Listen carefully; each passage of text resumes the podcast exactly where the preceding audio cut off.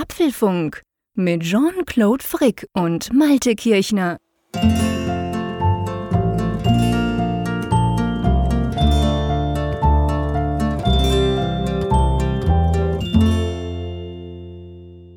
Hallo und herzlich willkommen beim Apfelfunk, Ausgabe 244, die wir am 7. Oktober aufzeichnen. Und ich weiß ja nicht, wie es euch geht. Ich bin ein bisschen deprimiert. Das liegt aber überhaupt nicht an den Apple Tech News, sondern das liegt am Herbst. Es ist saumäßig dunkel draußen. Ich habe das Gefühl, ich hatte seit Wochen keine Sonne mehr.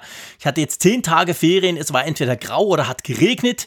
Sozusagen St. Galler Verhältnisse. Egal, ob ich in den Bergen war oder nicht. Und ich merke, dass mich das so ein bisschen deprimiert, weil ich zu wenig Licht hatte.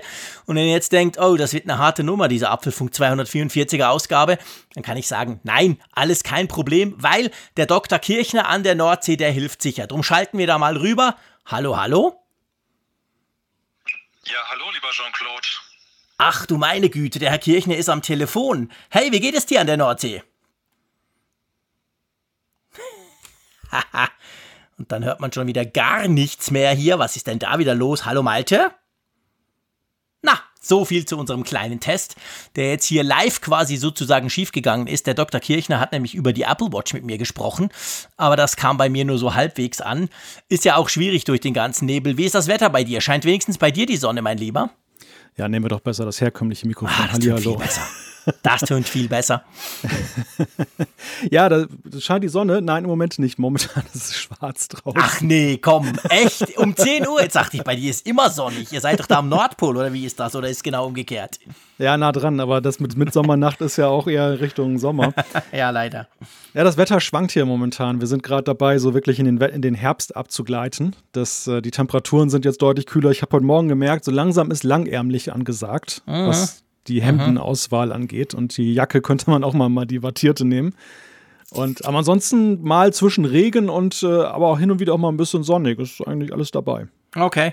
Ja, bei uns ist, was ich merke einfach, und ich will das ja nicht hier breit treten, aber es ist tatsächlich, ich merke einfach diese, dieser Wechsel des Lichts, weißt du, dass man wirklich deutlich weniger Licht hat. Und wenn es, bei uns war es jetzt wirklich zehn Tage lang bewölkt, nebelig oder sogar regnerisch. Also es war wirklich, ich, ich sag's mal ganz ehrlich, es war Scheißwetter die, die letzten zehn Tage.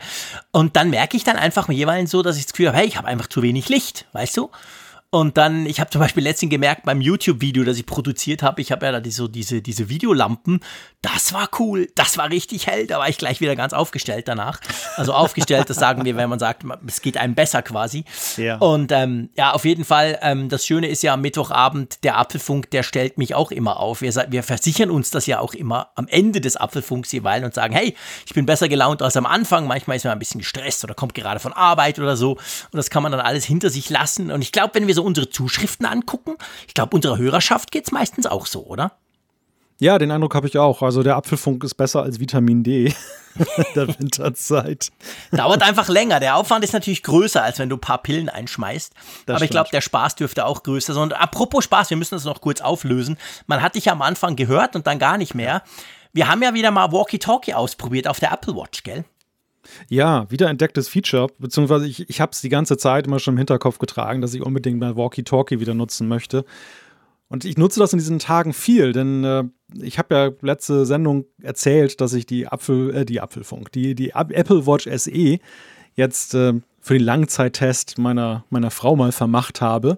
Und äh, wir nutzen jetzt tatsächlich dann immer dann Walkie-Talkie, um das als Gegensprechanlage zu machen. Hier in unserem Haus, wir haben mehrere Stockwerke und da muss man nicht durch die, den Flur brüllen, dann kann man jetzt dann Coole Idee. Ja, definitiv über die Idee. Apple Watch das dann machen. Das heißt aber, du bist dann auch immer auf Empfang. Ich muss ja sagen, ja. wegen dem Herr Z aus St. Gallen habe ich das ja deaktiviert, weil der mir zwischendurch zu den dümmstmöglichen Zeitpunkten plötzlich auf die Uhr gequatscht hat. Entweder war ich gerade im Radio oder habe was aufgenommen oder ich wollte eigentlich ins Bett oder was auch immer und dann plötzlich kommt das aus der Uhr raus.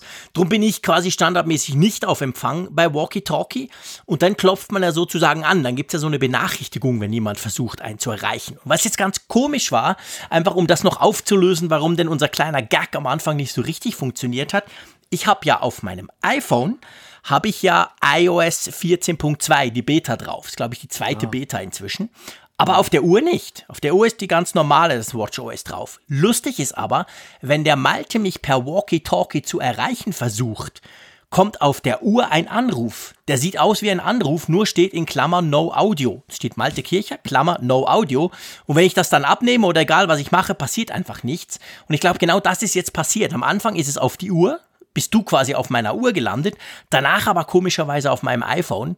Darum hat der Gag nicht so ganz funktioniert. Aber ich würde sagen, wir schieben es mal auf die Beta und, und tun nicht grundsätzlich über ähm, Walkie-Talkie lästern, oder? Ich kann da auch normalerweise nichts Schlechtes drüber sagen, denn mhm. hier so im Alltagsbetrieb funktioniert es einwandfrei. Und ja. ich finde, ich finde ja nach wie vor, und das, deshalb war mir das halt auch ein Herzensanliegen, das mal wieder hier in den Apfelfunk reinzunehmen. Ich mag Walkie-Talkie als App nach wie vor. Ich glaube zwar, dass es kaum einer nutzt und dass es völlig in Vergessenheit geraten ist, aber ich, ich, ich mag es auch. Schick ich finde es lustig, dieses Push-to-Talk, das war schon in den 90er Jahren cool und das ist es eigentlich immer noch. Ich frage mich halt nach wie vor immer wieder, ob es nicht auf dem iPhone auch gut Platz finden würde. Ja. Diese ja, ja. Funktionalität. Ich meine, finde ich auch. Klar, inzwischen haben viel mehr die Uhr. Man hört ja da von den USA ganz crazy Sachen. Zum Teil fast jeder Dritte soll die Uhr haben und so, der auch ein iPhone hat. Aber trotzdem ist es halt irgendwie und, und vor allem, ich, ich, weiß nicht, ob ich, ob das an Knight Rider liegt, einer Serie, die ich geliebt habe in den 80er Jahren, aber ich tue mich halt nach wie vor schwer, mit meiner Uhr zu sprechen. Das muss ich dir ganz ehrlich sagen. Es ist ganz komisch. Ich weiß nicht genau warum. Mein mhm. Sohn versteht es natürlich nicht, weil der hat nicht diese, diese Vorprägungen, aber ich komme mir dann halt einfach immer schon eher blöd vor. Ja, du musst dir einfach vorstellen, dass du ein richtig cooler Secret Service Agent bist mit, mit Sonnenbrille. ich auf. Die, Sonnenbrille. Die sprech, genau, die sprechen ja auch mal in ihre Ruhe rein, weil da so ein kleines Mikro dann da drunter ist. das hilft jetzt sicher super, Malte, genau. Ich stelle mir ich, einfach ich hab, immer vor, ich sei ein Secret Service Agent. Ich habe ja tatsächlich mal die Personenschützer von unserem damaligen Bundespräsidenten gefragt, warum mhm. sie eigentlich mal in ihre Uhr reinreden. Also, ah, echt? Ist das wirklich das, so? Ja, die haben da, das ist, die Uhr ist eigentlich ganz konventionell, da, da ist nichts dran, sondern die haben dann einfach ein Mikrofon, was sie dann durch den Ärmel ziehen und das arretieren die sozusagen unter dem so. Armband ihrer Uhr. Da und guckt dann so ein nicht am Revers, wie, wie, wie so quasi Mikrofon, wenn man irgendwas sonst aufnimmt? Das würde doch auch gehen, oder? Hat vielleicht etwas damit zu tun, dass der Aktionsradius weniger eingeschränkt wird, weil du kannst es ja, wenn du den Arm okay. nimmst, kannst du dich ja links und rechts drehen und noch gucken. Klar. Beim, beim Revers nimmst du natürlich eine Zwangshaltung ja, an, dass ja. du jetzt so bestimmte Blickwinkel und das ist ja gerade im Personenschutz. Ja, du kannst natürlich den bösen Buben eins überbraten und trotzdem noch ja. in deinen Arm sprechen. Ha. Genau. Tja, das sind so die Probleme, die haben wir ja zum Glück nicht, oder? nee, wir müssen nicht in unserem Arm reinsprechen. Wir, wir sprechen, auch niemandem eins überbraten. Es geht vor allem darum. Ja, das stimmt, das stimmt. Wobei, das sind ja auch sehr kräftige Jungs, ne? Also ich habe ja, ja, dafür sind sie ja da, genau. Ich habe ja auch mal irgendwann die Erfahrung gemacht, da stand ich im falschen Eingang und dann kam der frühere, frühere Kanzler Gerhard Schröder zu einer Veranstaltung und dann haben die netten Herren mich mal eben kurz aus dem Weg geräumt. War nicht böse gemeint, aber. du warst dann schnell aus dem Weg geräumt, meinst du? ich, ich war vor einer Tür, die man nicht sehen konnte. Alles klar, okay. Ja, apropos, du gehst fremd am Freitag. Und das freut mich ja. sogar. Ja, das, äh, ja. da weiß er nichts mehr zu sagen an der Nordsee. Du machst mich sprachlos, du machst mich sprachlos, ja. Erzähl mal. Nein, wenn der Reimann ruft, kann man ja nicht, nicht Nein sagen. Nein. Obwohl ich ja eigentlich, äh, müsste ich ihm ja böse sein. Eigentlich dürfte ich ja in keiner seiner Sendungen mehr auftreten. Echt? Ja, also wir sind ja unter uns, deshalb kann ich das hier ja mal erzählen, die Anekdote letztes Jahr zu Weihnachten, da hat er, er moderiert immer auf Radio Bremen Sendungen. Dann okay. So manchmal. Er arbeitet ja bei Radio Bremen ja, genau. und dann hin und wieder moderiert er auch mal, mhm. zum Beispiel auf Bremen 4. Und da hat er mich gefragt, er machte halt die Heilige Abendsendung und fragte mich, ob ich dann irgendwie als Gesprächspartner mal kurz ein paar Minuten mich zuschalten mhm. lassen würde, bisschen Tech-Talk machen, dann so nach dem Motto, Smartphone liegt unterm Weihnachtsbaum, was jetzt? Ja, und das haben wir dann halt gemacht mhm. und äh, lief, glaube ich, auch ganz gut und so weiter. Und dann hat er dann gesagt, oder, du hörst ja dann auch mal, wenn du zugeschaltet bist, hörst du ja auch dann, was auf dem Radiosender ja, läuft. Klar. Und dann kam die Musik wieder. Und dann sagt er auch, jetzt bist du raus. Und dann haben wir noch so ein bisschen After-Show-Talk After mhm. sozusagen gemacht. Klar. Ich habe gefragt, wie, wie, war ich denn? Also mhm. war es okay und so. Naja, und, und einige Zeit später, ich war schon lange dann, hatte das Gespräch beendet, aufgelegt und hatte mich den Weihnachtsfeierlichkeiten wieder dann zugewendet hier in der Familie, kam dann so die Nachricht, oh, es tut mir so leid, es tut mir so leid. Und ich dachte, was denn da los und so weiter. Hatte sich herausgestellt, er hatte leider nur gemeint, dass ich aus der Leitung bin. Und ich, ich habe dann die ganze Zeit anscheinend die Weihnachtsmusik dann da weiter übersprochen bei Ach, Radio du? Bremen. Okay. Gut, je nachdem, was sie für Weihnachtsmusik äh, spielen, ist es ja nicht schwierig, das Niveau zu heben, wenn Weihnachtsmusik kommt. Das wirst du sicher locker geschafft haben, auch im Aftertalk auf dem Sender, oh, oder? Naja, wer weiß. Das, das Dumme ist ja nur, du merkst ja nicht, was du hinterher so sagst. Ne? Du bist ja völlig entspannt dann in dem Moment. Gut, das geht mir beim Podcast immer so. Ich krieg dann immer Tweets irgendwie am Freitag, wo mich einer auf irgendetwas auf und ich denke so, was? Was? Was habe ich denn da gesagt? Was meint denn der schon wieder? ja, aber das ist natürlich ein bisschen peinlich, also nicht für dich, aber das ist so der, das ist so der Albtraum des Moderators. Ich moderiere auch viel im Radio und diese mhm. Angst ist also selbst, obwohl ich ein alter Sack bin und ich habe das schon mit der Dampfmaschine begonnen und inzwischen ist die Technik deutlich weiter, aber das ist immer noch so irgendwie im Hinterkopf, hast du den richtigen Knopf gedrückt? Und vor allem, das ist, es ist eigentlich peinlicher, wenn du quasi auf Sendung bist und das nicht merkst, als umgekehrt, wenn du quasi meinst, du, du bist jetzt an einer Moderation am Reden und in Wirklichkeit läuft die Musik aus und es kommt halt nichts. Das ist zwar doof, aber irgendwie, das ist, also das ist so eine Urangst, glaube ich, von jedem Moderator, weil es, glaube ich, auch, das muss man zur Ehrenrettung von Michael Reimann wirklich sagen, jedem schon passiert ist. Ja, und die, die Technik da ist ja auch mega kompliziert im Gegensatz zu unserem kleinen Podcast-Studio. Da kannst du auch schon mal den falschen Regler Ja, drehen. klar, je nachdem, genau. Hast ein bisschen mehr Quellen als wir zwei hier. ja, aber Nein, nichtsdestotrotz also lässt er dich nochmal in seine Sendung. Ja, und ich, nein, ich, ich bin ihm auch nicht böse gewesen, deshalb, also ich fand es ja auch eher lustig. Aber die, die Anekdote geht mir nie aus dem Kopf, wenn ich halt bei mhm. ihm zugeschaltet bin. Ich bin jetzt mal vorsichtiger mit dem, dem Off-Gespräch. genau. Der meinte, sagt gar nichts vorher, gar nichts nachher. sicher ist sicher. Nee, du bist ja im Apfeltalk live diesen Freitag, ja. gell, ab 19 Uhr. Ja. Ähm, über was sprecht ihr denn? Weißt du schon das Thema? Äh, naja, es ist relativ naheliegend in dieser Woche, ne? Es geht, es geht Nein. Um die, es geht um das iPod des letzten Jahres. Nein, es geht, geht um die, die, die das iPhone-Event nächste Woche und cool. Da möchte Michael so eine kleine Vorschau halten und ich mhm. darf dann hier und da mal was dazu sagen. Naja, hier und da mal was sagen, das kenne ich von dir also anders. Man muss ja immer gucken, dass man zu Wort kommt beim, beim oh. Herr Kirchner hier. ja, das ist doch wunderbar. Gut, also Apple Talk Live auf jeden Fall diesen Freitag von unseren Freunden äh, vom Apple Talk. Das freut uns natürlich. Ich werde auch zugucken, das ist lustig. Und ja, du, ich würde sagen, äh, wir könnten mal zu unseren Themen überkommen, oder? Das erste hast du ja sozusagen schon gespoilert, oder? Ja, ja, ich konnte nicht widerstehen. Aber es ist, ich glaube, es gibt bei allen Themen, die wir jetzt gleich präsentieren werden, ist das das Thema, was unsere Hörerinnen und Hörer da draußen auch am ehesten erwarten werden, dass wir darüber sprechen. Es geht um High Speed und zwar die Vorschau auf das Apple-Event am 13. Oktober. Genau. Dann müssen wir generell über den Oktober sprechen und zwar stellen wir uns der Frage, ob das so eine Art A14-Monat wird. Dann geht es rund um die Uhr die Apple Watch Series 6 im Apfelfunk-Test. Genau, wir nehmen das Teil auseinander sozusagen. Großer Speicherhunger, wenn euer Mac plötzlich dumm tut. Dann könnte ein Update daran schuld sein und für Ärger machen. Da müssen wir unbedingt drüber sprechen, weil, das kleiner Spoiler, ich war auch betroffen. Stift Ahoi, wir sprechen über das iPad der achten Generation. Das hat er ja extra so gemacht, diese Überschrift der Malte. Aber auch da sprechen wir drüber. Der T2-Chip, der wurde angeknabbert. Da gibt es eine Sicherheitslücke, welche sich nicht beheben lässt. Dann App Store als eigene Firma. Wir haben ja schon mal darüber gesprochen, über die Kongressanhörung von den großen Tech-Firmen. Da gibt es neue Fortschritte.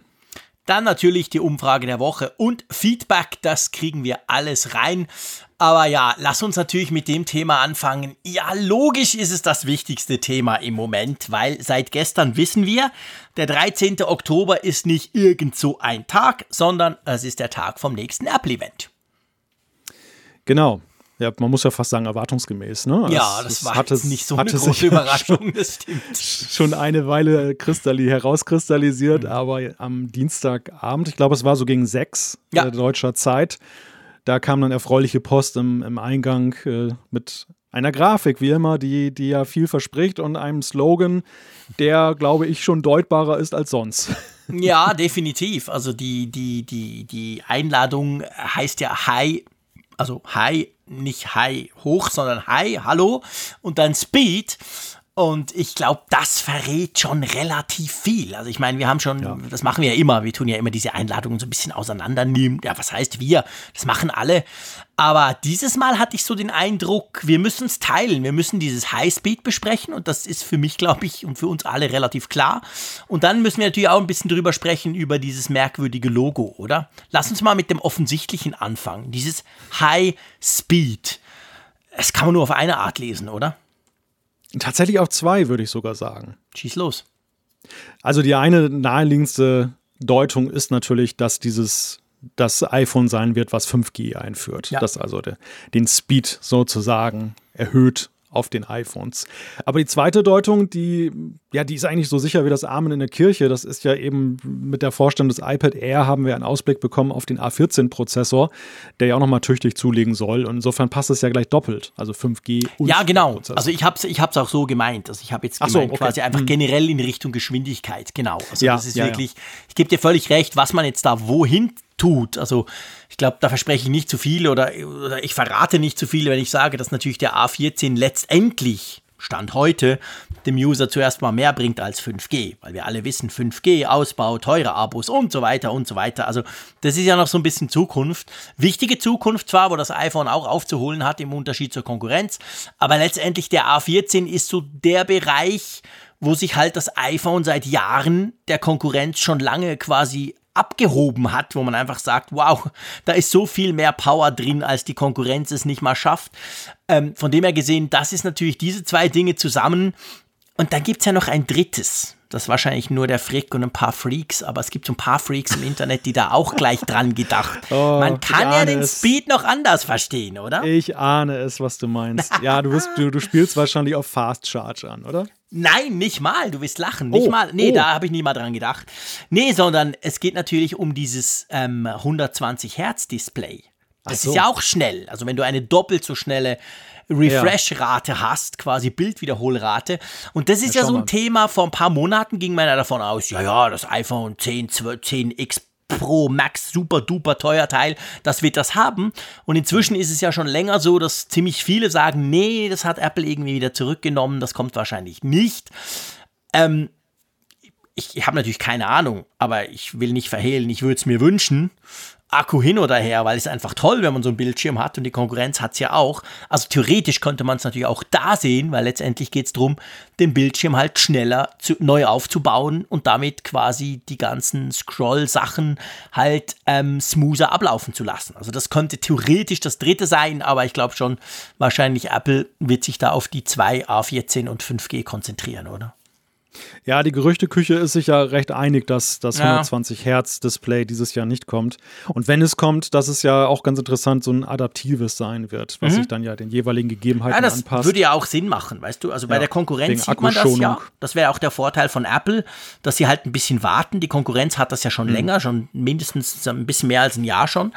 Und da sieht man halt schon, die, die das am Anfang hatten, so quasi, du kannst selber einstellen und dann geht der Frick natürlich sofort auf 120 oder auf 90, war es letztes Jahr am Anfang, und dann dampft der Akku quasi weg. Und inzwischen ist es so, zum Beispiel Samsung, da kannst du gar nicht zwingen auf Full Refresh, sondern da ist immer dynamisch quasi.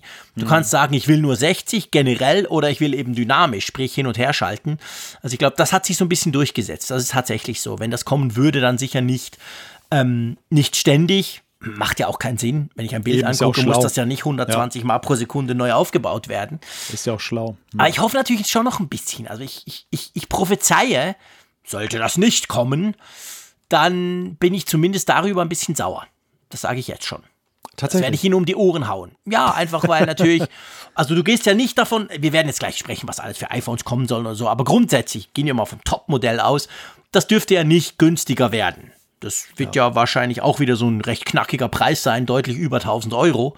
Hm. Und wenn das kommen sollte mit dem tollen Prozessor und 5G, alles wunderschön, aber das, dieses, dieses High Refresh Display nicht haben, ja, dann muss ich sagen, sorry Freunde, aber andere haben das halt auch und zwar schon länger und zwar in diesem Price Range, beziehungsweise gibt es ja schon für, für, für jetzt ganz neue 800 zum Beispiel Franken, kam jetzt gerade eins raus mit 90 Hertz. Also diese 60 Hertz, die wir jetzt noch haben, die sind in einem Premium-Smartphone eigentlich überhaupt nicht mehr State of the Art.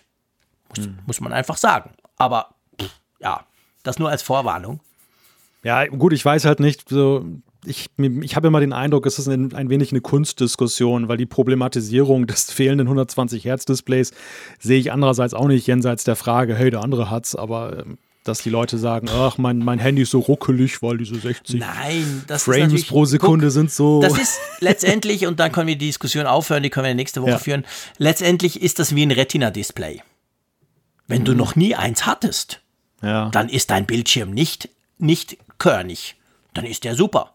Mhm. Wenn du mal eins hattest und auch noch die blöderweise nebeneinander gezeigt hast, dann merkst du plötzlich, wow, das ist ja krass, der Unterschied. Ist nur das, weißt du? Also Ja. wenn, wir, wenn wir in unserem Apple-Kosmos bleiben und das noch nicht haben, dann ist das völlig wurscht.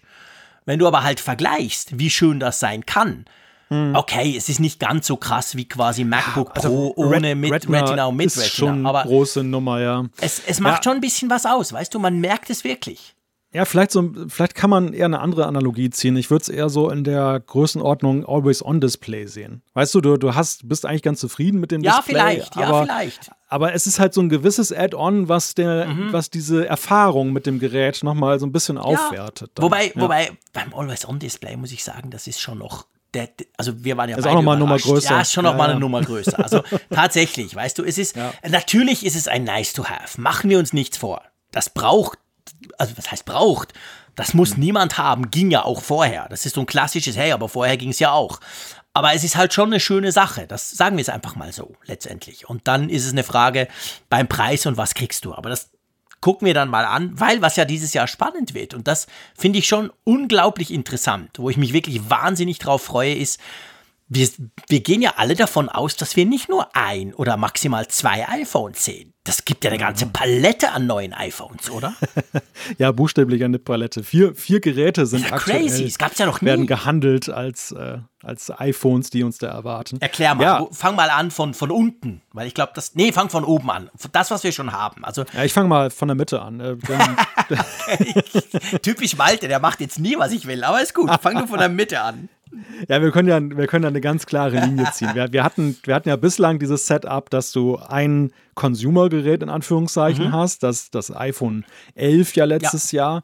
Und du hast auf der anderen Seite hast zwei Pro-Geräte, ein normales Genau. Pro und ein Max Pro. Genau. Und jetzt, jetzt ist die Aussage halt, dass äh, die Linie in der Mitte da bestehen bleibt und dass es zugleich zu beiden Seiten halt dann zwei Geräte gibt. Also weiterhin zwei Pros, groß und normal. Ja. Und dann aber eben ein iPhone 12 in der wahrscheinlich ja, ähnlich gearteten Größe wie jetzt das iPhone, wie das iPhone 11, aber dann ein, ein iPhone 12 Mini soll so der Arbeitstitel lauten, das dann eben kleiner ist und das diesem Wunsch entspricht. Das war ja immer so ein wenig so eine, so eine Merkwürdigkeit, dass das iPhone 11 Pro kleiner war vom Display her als das iPhone 11, was ja eigentlich dann eine Nummer, ja, das, das günstigere Gerät ja im Vergleich ist. Und manche haben ja gesagt, ja, ich würde ja ganz gerne das iPhone 11 kaufen, aber es ist mir noch zu groß. Das das hatten wir letztes Jahr ja, durchaus Massiv. gehört. Beim 10R ja schon. Das 10R war ja eigentlich das erste quasi mit Face ID, moderner Technik, randlosen Bildschirm und so weiter, das eigentlich die ganz moderne Technik brachte, aber preislich doch deutlich günstiger war. Und das hat ja auch super gut funktioniert damals. Und dann, aber schon damals war es ja so, dass viele gesagt haben, ja, aber das ist ja ein Klopper, weil der war ja nur wenig kleiner als das Max quasi oder das Plus. Wie hieß das iPhone 10S? Ja, hieß das damals schon Max? Oder hieß es doch schon, oder? 10S. Das hieß ja früher, ganz früher hieß es ja Pro. Und Ja, genau. ja Nee, Pro, sorry, genau. Ja, genau. Und Genau. dann kamen ja die Mac, die Max-Modelle kamen ja, das war, das war doch eigentlich erst mit dem Eben, das war erst beim 10 11er. Formfaktor. 10? Ja, stimmt, das war. Also Nee, mit dem Formfa Formfaktor. Beim 10er ja hatten wir es ja noch nicht. Nee, da hatten wir es noch nie. Und dann 10S, genau, 10S Max Genau. und jetzt haben wir 11, äh, 11 Pro bekommen und Pro Max. Ja. So ist es, genau, sorry, war selber verwirrt. ähm, äh, also auf jeden Fall, der Punkt ist natürlich da, ich kenne also nicht wenige, by the way, die wollten eigentlich ein iPhone 11 kaufen. Jetzt so im, im, im Frühling zum Beispiel, kurz bevor Corona und so. Und die haben dann gesagt, ja, aber sorry, das Ding ist mir zu groß und haben sich dann im Apple Store in Zürich vom Verkäufer ein Pro, ein 11 Pro aufschwatzen lassen. Das ja schon noch mal ein bisschen teurer ist, einfach wegen der Größe. Also das ist, das darf man nicht unterschätzen. Es gibt wirklich viele, die sagen, das Ding ist mir einfach zu groß. Und wenn da jetzt natürlich Apple mit einem 12 Mini, ich bin immer noch extrem unsicher, ob sie wirklich ein Gerät Mini nennen. Ja, Weil Mini bedeutet so viel und so viel, was nicht für Apple steht, dass ich mir das eigentlich nicht so recht vorstellen kann. Aber okay, lassen wir uns mal überraschen. Auf jeden Fall, so ist im Moment der, die Gerüchtelage spricht von einem Mini. Das wäre natürlich schon, das wäre für alle die, diese Jammerfritzen, denen es ihnen halt zu groß ist. Das wäre schon super spannend. Ja, und dann hält sich ja auch das Gerücht, dass das jetzt auch das Jahr ist, wo wir Abschied nehmen vom LCD, wo alles auf OLED laufen soll. Ja, sorry, das wird einfach auch Zeit. Also andere Hersteller Ja, bauen sicher, für 500 Euro einen OLED-Screen rein, der ist auch nicht schlecht. Nee, Zeit wird das definitiv, aber es war ja auch immer noch so ein Grund zu sagen, Ja. na, ich will lieber doch ein Pro haben. Wobei ich das ganz ehrlich gesagt halt schon, und da haben wir uns ja schon vor zwei Jahren richtig drüber gestritten beim 10R, ähm, das tue ich ganz, die, diese Unterscheidung zwischen, wow, OLED, geil, ähm, die tue ich ganz klar in die Tech-Bubble verorten. Weil ich das noch sagt der nie, 120 Hertz ja, Mann. ja, ja, klar, ich, genau, aber das ist auch Tech-Bubble. Absolut, keine Frage. Ja, ja. Das, das, da stehe ich auch dazu. Ja, gut, Aber- darauf können wir uns verständigen. Darauf Da, können wir uns das ist genau der Punkt. Also ich, ich kenne niemanden, der sagt, ja, ich würde schon gerne das 11er kaufen, es wäre auch ein bisschen günstiger, aber weißt du, der Display, oh nein, diese Farben, bah, das ist ja gar nicht richtig schwarz. Ich brauche ein OLED. Habe ich noch nie von jemandem gehört, außer so Techies wie uns. Die schon. Also von dem her gesehen, pff, Natürlich, Apple wird das irgendwie umbauen. Die werden uns nochmal erklären, warum so ein OLED geil ist, auch bei einem Minigerät und so. Klar, das ist ja, ist ja auch so. Wie, wie, uns muss man ja nicht überzeugen. Wir wissen, dass OLED die bessere Bildschirmtechnologie ist. Aber Apple baut halt auch gute LCDs. So ist es ja auch. Also beim iPad ist ja dann nicht so, dass du sagst, "Hä, was ist denn das für ein schrecklicher Bildschirm? Da funktioniert es ja auch gut. Und ich glaube, das hat bis jetzt die, die große Masse überhaupt nie gestört, oder? Nein, das hat, das hat in der Tat, hat das, hat das niemanden gestört. Und ich glaube auch, es gibt nicht wenige, die gar nicht wissen, was da Ja, eigentlich absolut. Display eingebaut Ja, absolut. Genau. Aber es wäre natürlich, ich, es wäre natürlich toll, weil letztendlich, wenn du dann, und das werden wir dann tun, und ich freue mich riesig drauf, jetzt kommt die geile Zeit, sorry, nichts gegen die Apple Watch und iPads, das ist alles schön und gut, aber hey, the real deal sind doch einfach die iPhones. Lass uns, da müssen wir gar nicht wegdiskutieren. Und ich meine, das ist natürlich cool. Wenn wir zum Beispiel ein iPhone 12 in der Größe eines iPhone 11 kriegen, also das normale, nicht das Mini oder kleine oder wie sie es dann nennen, und die dann vergleichen. Und das wirklich, wenn die alle OLED haben und Apple baut gigantische OLED-Screens, das muss man ganz klar so sagen, ähm, das wird schon interessant, das dann wirklich zu vergleichen. Für uns Nerds, weißt du? Nimmst du mal ein iPhone 11, packst ein iPhone 12 daneben, hat vielleicht die gleiche Bildschirmauflösung, aber eben OLED. Das wird schon super, super interessant. Also allein auf den Vergleich freue ich mich. Sollte es soweit kommen, dass Apple jetzt wirklich überall quasi in allen, das wäre dann in allen aktuellen iPhones von diesem Jahr, werden dann OLED-Screens verbaut. Ah, Das wär da schon ist aber ein iPhone, was du jetzt vergessen hast. In diesem Jahr, das iPhone SE. Ah, Okay, stimmt. Ich vergaß, genau. Das kleine, das noch kleinere. Ja, klar, logisch. Äh, Sorry, für den Preis kann man das tatsächlich ja auch bei der Konkurrenz nicht erwarten. So, ja, stimmt, genau. Aber ich sage jetzt mal, die Herbst-iPhones für den Herr Kirchner, die hätten dann alle quasi OLED, oder? Ja, ja, ja, klar. Und äh, also das große Line-up, äh, das, das wird dann komplett OLED haben. Und ich glaube, diejenigen, die sich dann so ein iPhone 12 kaufen und dann ein OLED-Display drin haben, die werden den Unterschied auch merken. Also diese, dieses Ja. Kontrastverhältnis ist schon phänomenal. Das, Ja, logisch. Das, das, mich reizt das nach wie vor. Mich, also ich finde nach Ja, ich auch. Ich will nichts anderes. Aber wie gesagt, das ist immer, das ist halt, wir werden, das wird heute ja noch ein ziemliches Thema werden, auch bei der Apple Watch und auch bei den, beim, beim iPhone, äh, beim iPad letztendlich. Die Frage ist ja immer, woher du kommst. Und das ist die alles Ja. entscheidende Frage bei neuer Technik. Und diese Frage ist natürlich, das hatten wir vor zwei Jahren diskutiert, erinnerst du dich? Als das iPhone 10s rauskam und ich habe so vom 10R geschwärmt und du hast mich ausgelacht war es natürlich, weil wir ja versaut waren. Wir kamen beide vom Zehner. Ja, und das Zehner hatte erstmalig OLED und das war pur, das war einfach toll. Und dann, aber die Frage ist eben immer, woher du kommst. Und die, die dann von einem iPhone, vielleicht sogar ersten SE oder von einem iPhone 8 oder so wechseln, für die ist es natürlich dann ein richtig großer Schritt. Die werden das garantiert merken. Ja, ich finde aber auch nach wie vor, dass, dass Apple mit diesem Konzept dieses günst, in Anführungszeichen günstigeren iPhones dann in diesem großen Line-up, dass sie tatsächlich erst mit dem iPhone 11 so richtig zu ihrer Form gefunden haben. Alleine das so von der, von der Bezeichnung her schon. Ähm, ich fand diese Buchstabenkiste da mit dem R und dem S, ach Gott, wenn ich da, wenn man da heute drauf guckt, dann wirkt das fast noch skurriler, als es sich damals anfühlte. ja. Aber 11, das fühlt sich einfach gut an. Und Ja, auch, ja. auch tech, technisch war das Gerät einfach, finde ich, wirklich so auf dem Pfad, wo es sein muss. Und es war ja auch ein riesiger Erfolg dann auch, ja. Ich meine, das 10R war auch schon ein ziemlicher Erfolg, aber das, das 11 hat ja meines Wissens das 10R auch nochmal in Schatten gestellt, was den Erfolg Ja, das angeht. hat's. Ja, das ist so. Also das ist wirklich so und das ist auch, ähm, ja, das, ich meine, das 10R war das erste seiner Art sozusagen und da hat noch Ja. einiges gefehlt und das war so ein bisschen, hm, man wusste ja selber, wir waren ja alle auch noch so ein bisschen verwirrt, was ist denn das für ein Gerät eigentlich? Und das wurde, muss man auch sagen, erst so richtig spannend, dann so ein halbes, dreiviertel Jahr später, wo es wirklich im Preis massiv gerutscht ist dann und man wirklich gemerkt hat, wow, so günstig kam ich ja noch nie zu einem aktuellen iPhone. Und das 11er hat dann von Anfang an eigentlich seinen Platz gehabt. Ich meine, es hat auch die zwei Kameras drin. Seien wir ehrlich, ich hätte das ja nie gedacht, aber eine so gute Hauptkamera und eine Ultra-Wide-Kamera reicht komplett. Weil zoomen kann ich inzwischen auch digital. Jedenfalls diesen Pipifax Zweifach-Zoom, den, den, der, den ja im Moment Apple noch einbaut. Also, die mhm. haben alles richtig gemacht beim 11er. Und das wird natürlich auch spannend zu sehen. Das weiß man im Moment ja noch nicht. Wie ist das denn dann zum Beispiel zwischen dem 12er, was jetzt kommt, und dem 12 Pro? Wie unterscheiden sich die? Ist da der LIDAR-Sensor dann nur im 12 Pro oder das wird sehr interessant zu sein, wie sie diese Abstufung quasi dann hinkriegen. Ja, da verspreche ich mir sowieso viel von, von also das Thema Kamera im Allgemeinen, denn es mhm. war ja in den letzten Jahren ja immer so, dass sehr große Features und Fortschritte auch so im Softwarebereich in Verbindung mit neuer Hardware haben wir halt immer bei der Kamera gesehen. Ja, genau. Und das ist für mich jedes Jahr eine Freude beim, beim iPhone. Also letztes Jahr zum Beispiel diese Ultraweitwinkel-Geschichte. Großartig. Ich, ich werde ich wertschätze das bis heute. Es gibt so ich viele auch. Bilder, die ich immer noch mache mit Ultraweitwinkel. Und, ähm, ich mache mehr Ultraweitwinkel als Zoom. Und das hätte ich nie gedacht. Ja. Ja. Und wir wissen ja bis dato, wir haben jetzt über viele Sachen gesprochen, über die die Gerüchteküche ja schon sich da den Kopf gemacht hat und wo sich das stärker herauskristallisiert mhm. hat, es könnte in die Richtung gehen oder die Richtung gehen. Bei der Kamera wissen wir erstaunlich wenig. Wir wissen ja, es soll irgendwie so 3D-mäßig sein, es soll eine Dreifachlinse geben, aber was heißt das? Das heißt eigentlich nichts. Also es ist ja im Grunde genommen jetzt Dreifachlinse haben wir jetzt auch schon in der Pro-Linie. Wir wissen jetzt nur, dass es wahrscheinlich keine vierte dann geben wird. Es wird nicht so ein Insektenauge werden, dann, was da hinten dran ist.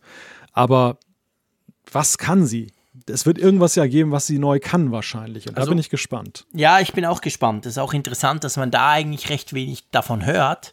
Klar kann man sagen, okay, wir haben uns alle auf diese LIDAR-Geschichte eingeschossen quasi, die uns ja dann auch helfen würde, eben bessere Fotos zu machen. Du hast es auch schon erklärt im Apfelfunk. Was ich mir halt erhoffe, das kann man ja jetzt noch sagen eine Woche vorher, Trotzdem, ich habe jetzt vorhin gesagt, ich mache mehr Ultrawide als Zoom inzwischen, aber trotzdem muss ich sagen, bei den Top Android Smartphones, die ich ja auch immer teste, die ich auch immer kriege, von Samsung, von Huawei, von Oppo, von wem auch immer, was ich halt extrem schätze in den letzten zwei, drei Jahren, sind diese größeren optischen Zooms.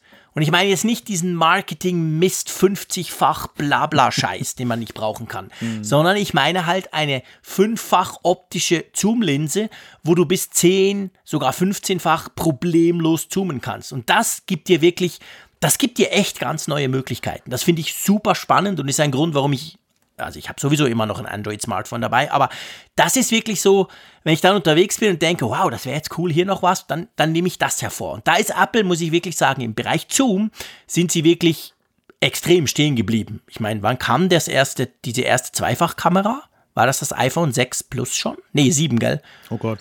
Ich glaube sieben, genau. Sieben, sieben plus war das, wo, wo zwei und dann mit dieser ähm, äh, Schärfe, Hintergrund, Bokeh-Geschichte da, das kam ja damit. Und da wurde ja der Zweifach-Zoom quasi eingeführt von Apple. Und das ist jetzt doch schon ein Weilchen her. Und da, aber weil man so gar nichts hört, weißt du, man sieht keine Bilder von diesen Periskop-Linsen, die es ja dafür braucht und so bin ja. ich so ein bisschen verunsichert, ob das Apple irgendwie links liegen lässt oder ob sie die Geschichte gehen mit, hey, wir haben einen viel höher, also mehr megapixeligen Sensor, weißt du, irgendwie so ein 48 mhm. Megapixel Sensor und, und machen das dann digital. Ich weiß nicht, was da, ob da überhaupt was passiert. Da bin ich sehr, sehr gespannt drauf persönlich. Ja, diese ganzen Erkenntnisse über die Zahl der Linsen und der Beschaffenheit mhm. dann wie die eingebaut sind. Die gründen aber ja in der Regel ja sowieso eher so darauf, auf diesen Zubehörgeschichten, dass ja. dann schon irgendwelche Sachen auftauchen.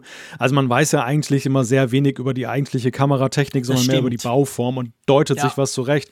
Insofern würde ich das Thema Zoom da noch nicht begraben wollen. Nee, ja, nee, das stimmt schon. Es, aber man sieht natürlich an dem Punkt wieder, dass du der Ungeduldige, Ungeduldigere bist von uns beiden bist, denn Apple hat ja immer so ein gewisses Hinterherziehen, was Kameratechnik angeht. Dafür machen sie es in der Regel besser. Nimm nur mal den Night Mode, ja, den wir letztes Jahr dann auch gekriegt haben.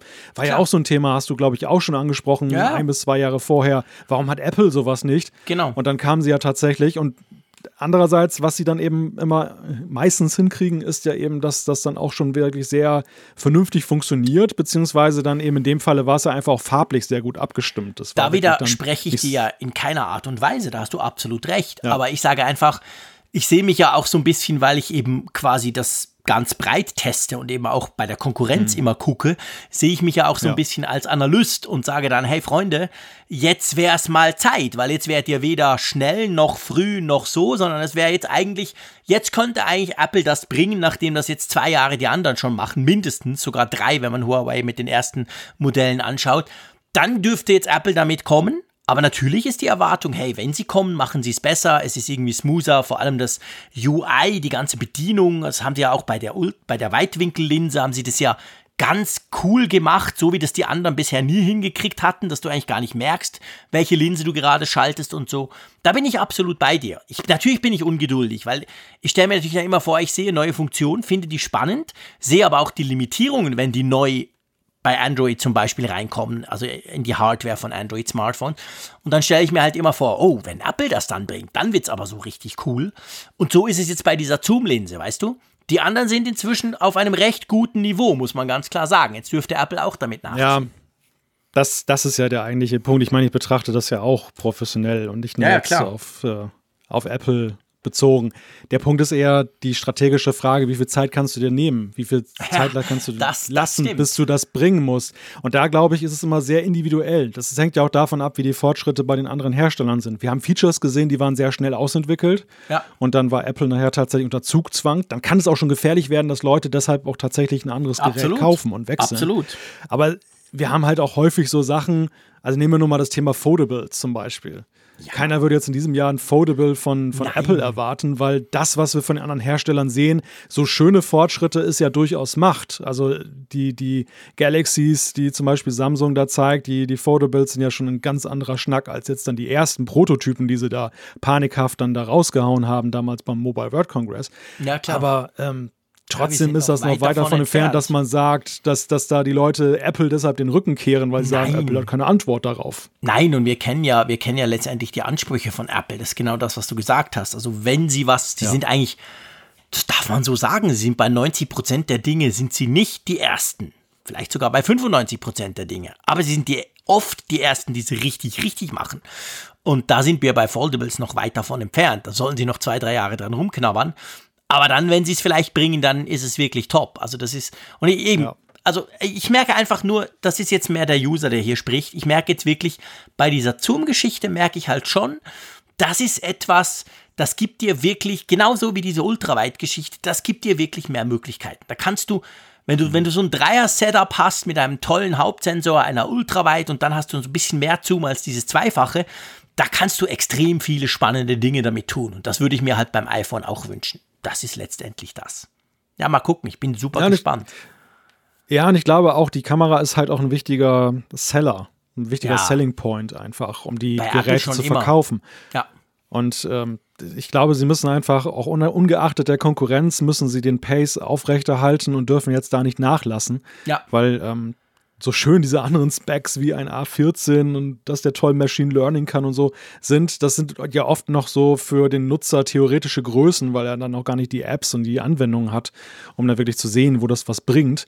Mhm. Und die Kamera ist dagegen sowas Handfestes, weißt du, du nimmst das iPhone aus der Packung, du drückst auf, gehst auf 0,5 beim Zoom-Level und dann hast du den Ultraweitwinkel. Ja. Das ist wirklich so, da hast du sofort einen Gegenwert für deine riesige Investition. Ja, genau, genau. Und das ist ja auch das, ich meine, Natürlich tun wir Nerd und Geeks uns am A14 erfreuen und stellen uns vor, wo das hingeht und geil, fünf Jahre Updates und so.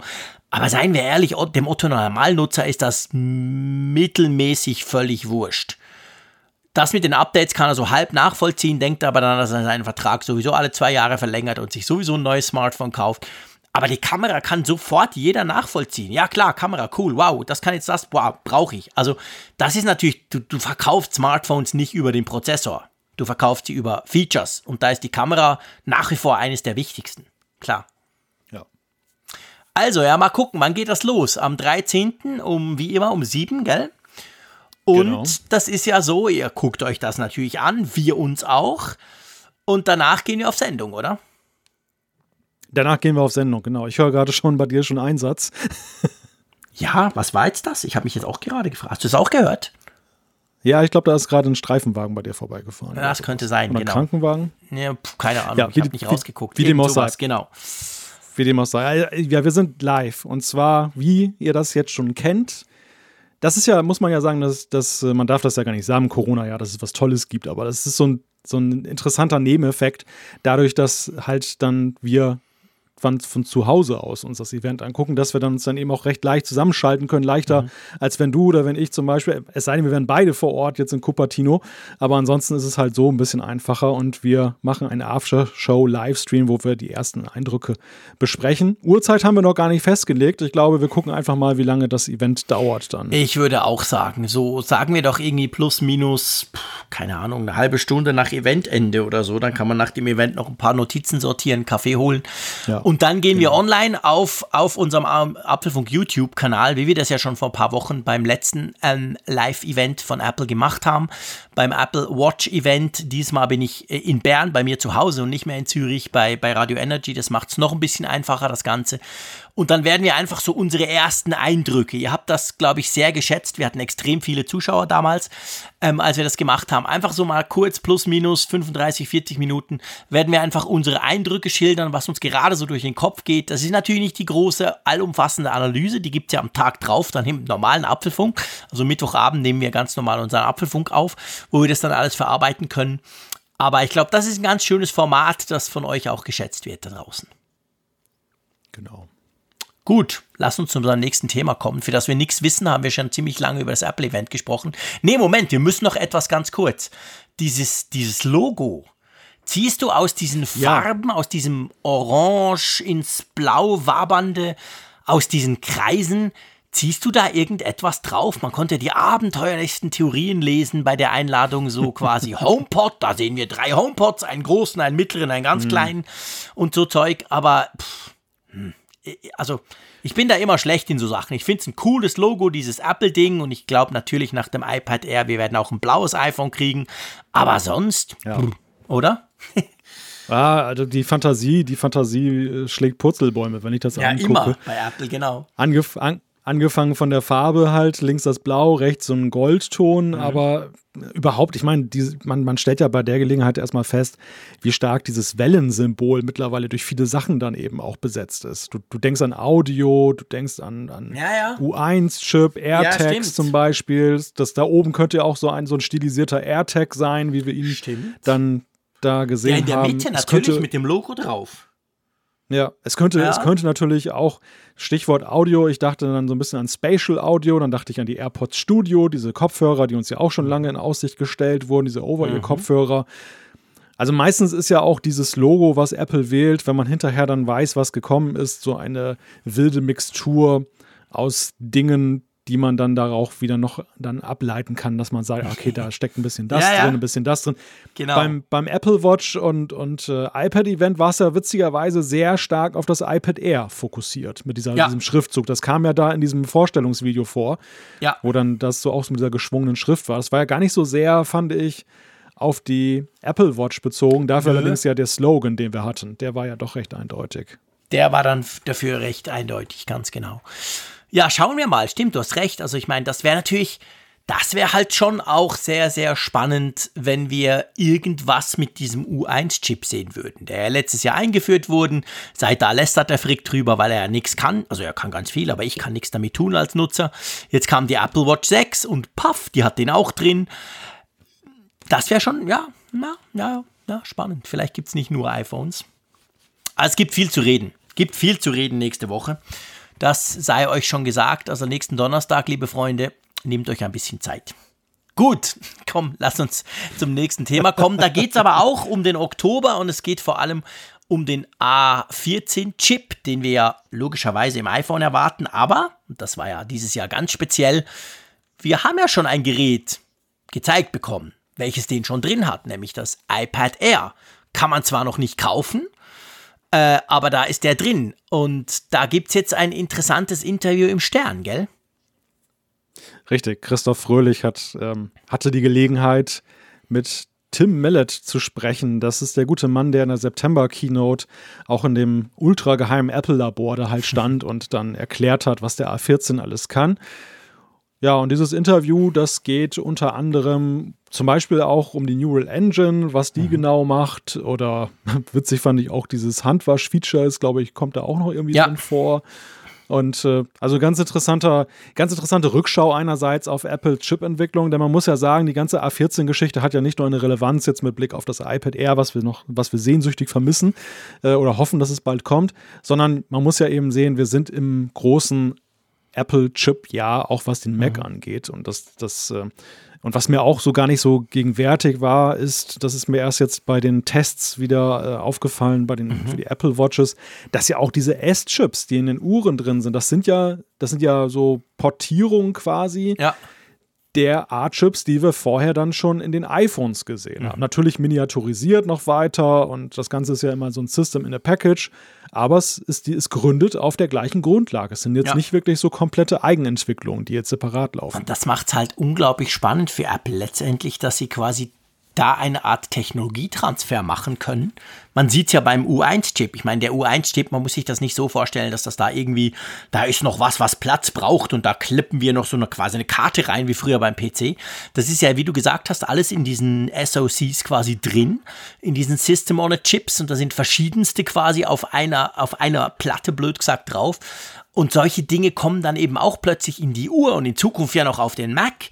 Also ich meine ganz viel, was, was der liebe Tim Millett ja da sagt im Interview, ähm, dieses ganze Neural Engine und, und was er erzählt, was man da zum Beispiel mit Musiksoftware machen kann, völlig crazy, wo du wirklich, wo halt diese, diese selbstlernende Technologie, ein bisschen vereinfacht gesagt, kann dir, ermöglicht da Dinge, wo ich als User nur sage, ich hätte gern die Stimme von dem, aber den Bass von diesem Song und dann macht das Hokuspokus und es ist drauf.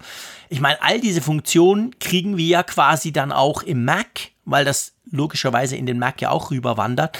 Und dadurch, dass Apple das eben zusammen macht und nicht quasi völlig von sich getrennt. Die einen machen da irgendwelche Chips fürs iPhone und die anderen basteln irgendwas Kleines davon für die Uhr.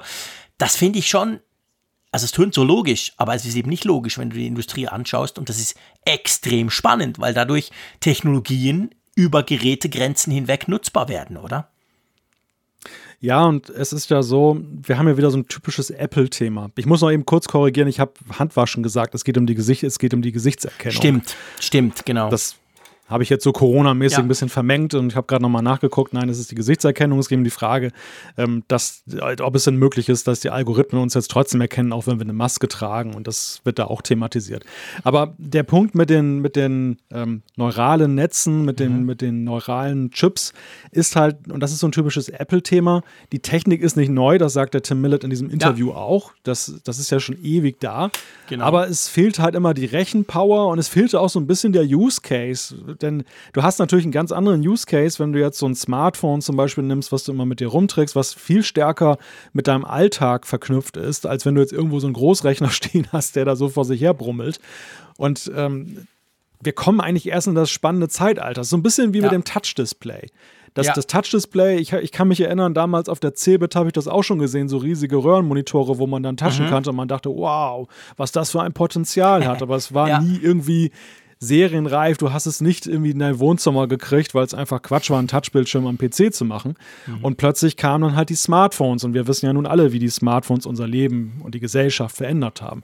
Also das, das ist immer so ein Thema, es gab mal in Deutschland, oder es gibt wahrscheinlich immer noch dieses äh, PM-Magazin. Ich weiß gar nicht, ob du das kennst. Ja, ja, das doch. So ein Wissenschaftsmagazin. So Wissenschafts, genau. Peter, genau. Peter Moosleitners interessantes Magazin hieß das ursprünglich mal, jetzt heißt ah, es noch PM. Okay. Ja, ja. Und äh, das ist halt auch mal so, war immer sehr stark verknüpft mit so Zukunftsthemen, mit der Frage, mhm. was könnte kommen, so Magnetschwebebahn und so, und so ja. Zeug halt. Vieles kommt halt nicht, aber hier ist halt wieder so ein Moment, wo ich halt so denke, ja, das, das könnte tatsächlich ein interessantes Potenzial tragen. Und deshalb, mhm. deshalb bearbeitet Apple es ja auch kommerziell, weil sie sich ja davon schon versprechen, ja. dass es irgendwie ein Potenzial entfaltet. Ja, und was zum Beispiel in diesem Artikel, wir verlinken das natürlich in den Show Notes, auch interessant ist, was er zum Beispiel ja auch sagt, gerade bei diesen neuronalen Netzen und bei dieser, bei dieser, ich sag's ganz vereinfacht, dieser selbstlernenden Technik, das Smartphone wird immer smarter, weil es eben merkt, wie, wo, was und es erkennt dein Gesicht, auch wenn du mal ein Bart hast und so. Was ja eben da auch eine Grundlage ist, ist ja nicht nur die reine Prozessorpower und die passende Software, sondern dass man halt eine Möglichkeit gefunden hat. Es gab da wohl mal ein Event 2012, was so einen Durchbruch dargestellt hat, ähm, dass man halt diese riesigen Datenmengen miteinander verknüpfen kann und dadurch das Lernen von diesen Systemen krass schneller wird, weil das iPhone lernt ja nicht nur dein Gesicht, beziehungsweise kann ja nicht nur dein Gesicht oder überhaupt die Möglichkeit, dass das iPhone jetzt dein Gesicht erkennt. Das basiert ja drauf, dass das iPhone salopp gesagt vorher Millionen Gesichter erkennt hat und man dadurch den, den Algorithmus trainiert hat. Das ist ja auch eines der ganz wichtigen, eine der ganz wichtigen Voraussetzungen, anonym, so anonym wie möglich bei Apple, bei anderen weniger anonym, aber trotzdem, man braucht ganz viele Daten, um gewisse Dinge überhaupt erst ermöglichen zu machen, äh, also möglich machen zu können. Das war mir auch nicht so ganz bewusst. Das finde ich kommt ganz gut in diesem Interview raus. Aber jetzt möchte ich mal statt Machine Learning Frick Learning mal ausprobieren. Wann denkst du denn, kommt das iPad Air jetzt endlich? ja, das muss ich eben noch lernen. Wenn ich es wüsste, könnte ich es dir ja sagen. Ah, das ist genau der schon Punkt. Ein Muster erkannt. Äh, genau, ich habe schon ein Muster erkannt. Da will mich einer reinlegen. Oder er will mich festnageln und dann im Nachgang sagen, du hast dann wieder Mist erzählt. Ganz einfach. Offensichtlich nach dem iPhone. Also, Moment. Offensichtlich nach der Vorstellung des iPhones. Sagen wir es so. Also hm. sprich vielleicht nächste Woche schon. Weil dieses Interview hat mir auch nochmal klar gemacht, der redet so viel über dieses A14 und wie toll und Puff und überhaupt und so. Und er redet praktisch gar nicht über das iPad Air. Aber das iPad Air ist heute noch nicht da. Also ich bin völlig davon überzeugt, wir werden das iPad Air nicht diese Woche sehen. Sondern es kommt am 13. dieses Event. Und dann vielleicht am 15. kommt schon das iPad Air. Das kann ja sein. Das iPhone wird ja mhm. wahrscheinlich dann noch mindestens 10 Tage dauern, normalerweise. So die, Dienstag Event, Freitag Vorbestellung, eine Woche drauf, dann kann man es kaufen. Aber offensichtlich nicht vorher, oder? Also ich glaube schon, die wollen, ja. auch mit der Aussage Speed, sorry, ja. wenn ich da noch reinhake, die wollen halt den A14 nochmal nochmal zeigen, nochmal zeigen, wie geil der jetzt im iPhone sein wird und im großen iPhone und wie schnell und was nicht alles. Und das wollen sie sich nicht unbedingt dadurch kaputt machen lassen, dass dann all die mit ihren Benchmarks kommen, die sagen, hey, guck mal, mein iPad Air ist ja krass und so. Drum glaube ich, mhm. kommt es danach. Ich hatte heute ein Gespräch mit einem Herrn aus einem sehr regnerischen Ort. Mhm. Und der ist der Ansicht, dass äh, das tatsächlich noch diese Woche kommen könnte jetzt. Ja, Ende das haben Woche. viele, viele diese Ansicht, aber ich bin, ich bin da, ich bin da auch, ich bin, ich bin da auch zweifelnd. Äh, ich glaube, ich könnte mir, also was ich mir gut vorstellen könnte, aber es ist dann nur eine Theorie. Wir werden nächste Woche das iPhone vorgestellt bekommen. Mhm. Wir werden wahrscheinlich am Freitag den Vorbestellstart haben. Genau. Die Woche drauf ist dann die iPhone-Woche. Genau. In die iPhone-Woche es reinzubringen, wäre so ein bisschen Perlen vor die Säue zu werfen, Ja. weil es einfach die, die Konzentration, der, der Impact des iPhones ist so groß, dass selbst ein sehr revolutionäres iPad Air dann untergeht. Mhm. Ich könnte mir vorstellen, dass sie es tatsächlich dann mit dem Vorbestellstart so in diesem Zeitfenster lancieren. Weil nämlich diese Benchmarks, die sind ja auch dem iPhone nützlich. Also A14 klar. wird dann ja einerseits gemessen für iPad Air, andererseits reden die Leute auch schon über das iPhone zusätzlich, Genau. weil sie sagen, hey cool, ist der gleiche Prozessor. Guck dir das mal an, wie schau krass mal, das läuft. wie Genau. leistungsfähig der ist. Also es gibt, gibt gleich, auch so diese, diesen, diesen Use Case. ja, genau. Also das, könnt, das könnte ich mir, mir vorstellen. Weil Das war ja eigentlich das, danach, was ich gesagt habe, oder? Ja, so Mhm. in etwa. Ja, so in etwa. Ich hab habe dir natürlich nicht, ich hab dir nicht zugehört, weil ich. Das ist klar und ich habe ja auch viel länger gebraucht dazu, als wenn du das sagst. Genau. Aber das ist genau so ein bisschen meine Theorie, weißt du? Das ist genau das, was ich Ja. glaube. Ich glaube nicht, dass sie jetzt schon wollen, weil man darf ja auch nicht vergessen, bei Apple, das hängt ja immer auch zusammen, die Pressearbeit spielt ja auch eine ganz wichtige Rolle. So Leute Klar, wie, wie wir und so. Und ich meine, Ja. du willst, du, du gibst dem Journalisten am, nicht am Freitag ein iPad Air, das dann in den, in den Handel kommt, damit der da drüber schreiben kann und dann kommst du am Dienstag und sagst, hey, übrigens, bei uns ist der Prozessor und guck mal, der coole Prozessor und alle sagen, ja, ich weiß, ich habe den schon seit vier Tagen. Weil, ich, weißt du, ich, ich dachte ursprünglich schon nach dem iPhone, also nach dem, sorry, nach dem Apple Watch Event, dachte ich schon, ja, das kommt dann so, pff, das iPad kam ja quasi sofort, ganz, ganz kurz, das, das kleine iPad, also das Einsteiger-iPad. Und dann dachte ich so, dass er kommt, ja, wahrscheinlich noch ein paar Tage später dann auch. Aber weil es jetzt so kurz vor der Apple Keynote noch nicht da ist, bin ich eigentlich überzeugt, es kommt nach der Apple Keynote. Vielleicht kommt es vor dem iPhone. Okay, klar. Das iPhone das dauert jetzt noch, von jetzt aus gesehen, noch zwei, gut, gute zwei Wochen. Aber nicht vorher. Nee, also da lege ich mich fest. Ich lasse mich natürlich gerne überraschen. Apple darf mir gerne am Freitag ein iPad Air schicken, kein Problem. Aber nee, da rechne ich absolut nicht damit. Ja, das, das ist auch meine Prognose. Gut, dann hätten wir das auch geklärt. Also ihr seid jetzt nur halb schlauer, was das anbelangt, aber hey, okay. Das, da müsst ihr auch durch. Jetzt sprechen wir mal über eine Uhr. Wir haben ja für uns untypisch und ich glaube auch sonst relativ untypisch. Wir haben ja in der letzten Apfelfunk-Ausgabe die die Apple Watch SE besprochen, also die günstigere Variante. Und jetzt kommt sozusagen das Top-Modell, nämlich die Apple Watch Serie 6. Ähm, ja, unser Test, wir hatten sie jetzt beide, was heißt hatten, wir haben sie immer noch beide schon seit ein paar Wochen im Einsatz. Und bevor wir auf die einzelnen Features eingehen, möchte ich mal so mit einem ganz generellen Roundabout anfangen. So, was ist dir aufgefallen in diesen drei Wochen, wo du jetzt diese Apple Watch trägst? Was ist mir aufgefallen? Mir ist aufgefallen, dass es ein sehr gewohntes Erlebnis ist. Dass, mhm. ähm, also, dass die, die Apple Watch Series 6 ist, wenn du von der 5 kommst, ähm, bei dir ist es ja das gleiche, ist es halt schon ein wirklich eindeutig evolutionäres Erlebnis, wenn du die Series 6 trägst. Ist jetzt nicht radikal anders. Ähm, merkst es, manch, manchmal merkst du es eigentlich auch gar nicht so wirklich, dass das jetzt ein Riesenunterschied ist. Es ist natürlich komplett anders, wenn du von der Series 4 zum Beispiel kommst oder gar von den vorherigen Uhren. Dann, dann ist es völlig ein ganz anderes Erlebnis, aber sie ist halt ein, ein Schritt weiter, würde ich sagen. Ich bin froh, dass du das sagst, weil ich glaube, bei der Apple Watch ganz, ganz extrem, ähm, noch extremer als bei iPhones, extremer als beim iPad. Bei der Apple Watch finde ich wirklich, da ist es Jahr für Jahr eigentlich so, schon seit ein paar Jahren, dass es extrem darauf ankommt, woher du kommst.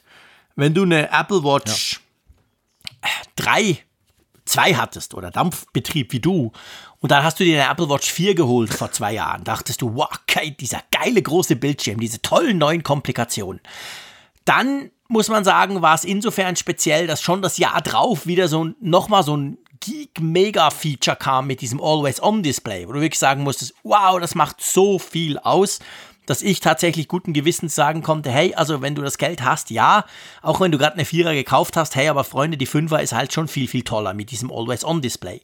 Und jetzt aber sind wir wieder so in diesem Fahrwasser, wo ich ganz klar sagen muss, wenn du eine Apple Watch 4 hast, wow, dieses Always-On-Display, das wird dich umhauen. Also kauf die 6er.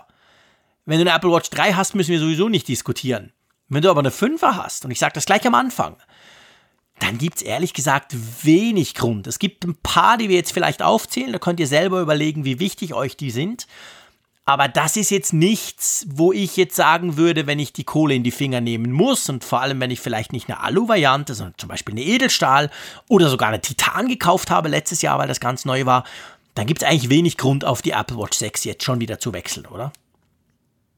Ja, aber ich glaube, Apple hat doch gar nicht den Anspruch, dass nein, du das tust. Das möchte ich ja auch man, gar nicht damit kannst, sagen. Nee, nein, nein, ich will das nur konkretisieren. Es ist ja beim, beim iPad ja auch analog. Also wenn du dir zum Beispiel das iPad Pro, das diesjährige anguckst und das davor, das ja nun sogar schon zwei Jahre alt ist, dann ähm, sind da auch nicht so gewaltige Unterschiede, dass du sagst, du musst das 2018er iPad Pro wegwerfen. Vorherige Modelle sieht schon wieder anders aus. Da hast du schon wieder so viele Benefits, dass du sagst, okay, das ist schon ein großer Unterschied. Und ich glaube halt, dass das Apple immer so in ja, mindestens zwei Generationen bei der Apple Watch denkt. Wenn du von der ja. Series 4 kommst, äh, du hast es gesagt und du hast schon geliebäugelt, du hast, hast vielleicht so ein bisschen so dich geärgert, dass du gedacht hast, ah, ich hätte ja auch ganz gerne das Always-On-Display gehabt, aber deshalb nochmal eine neue Uhr kaufen ist jetzt ja auch Quatsch. Dann hast du vielleicht noch ein Jahr gewartet und dann wirst du belohnt für dieses Warten jetzt dann dadurch, dass du dann die erweiterte Version bekommst, die ausgereiftere ja. Version des Always-On-Displays.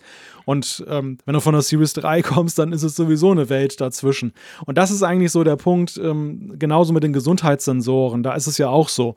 Ähm, ja, EKG hatten wir dann, ähm, hatten wir dann ja schon in der Series 4.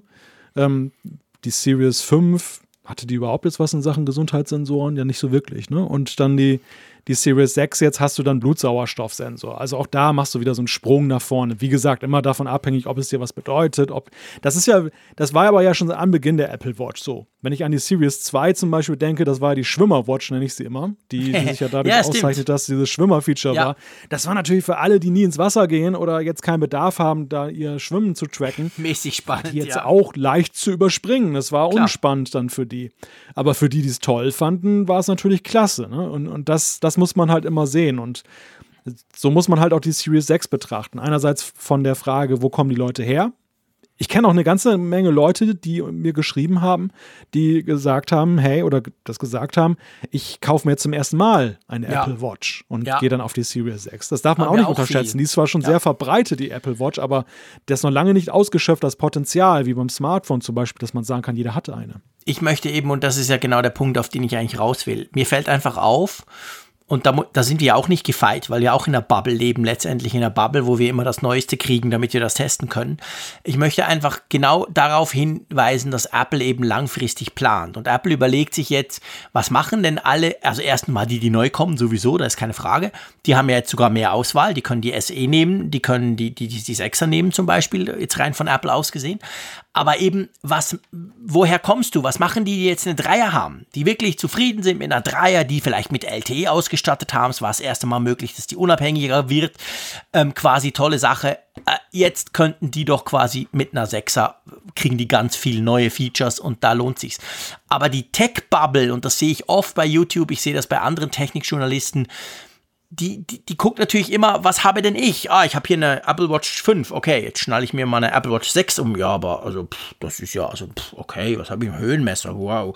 Also und da, da, das ist halt genau so, wie ja Apple nicht denkt, weil Apple hat das große Ganze im Sinn und nicht nur die Techie-Freaks.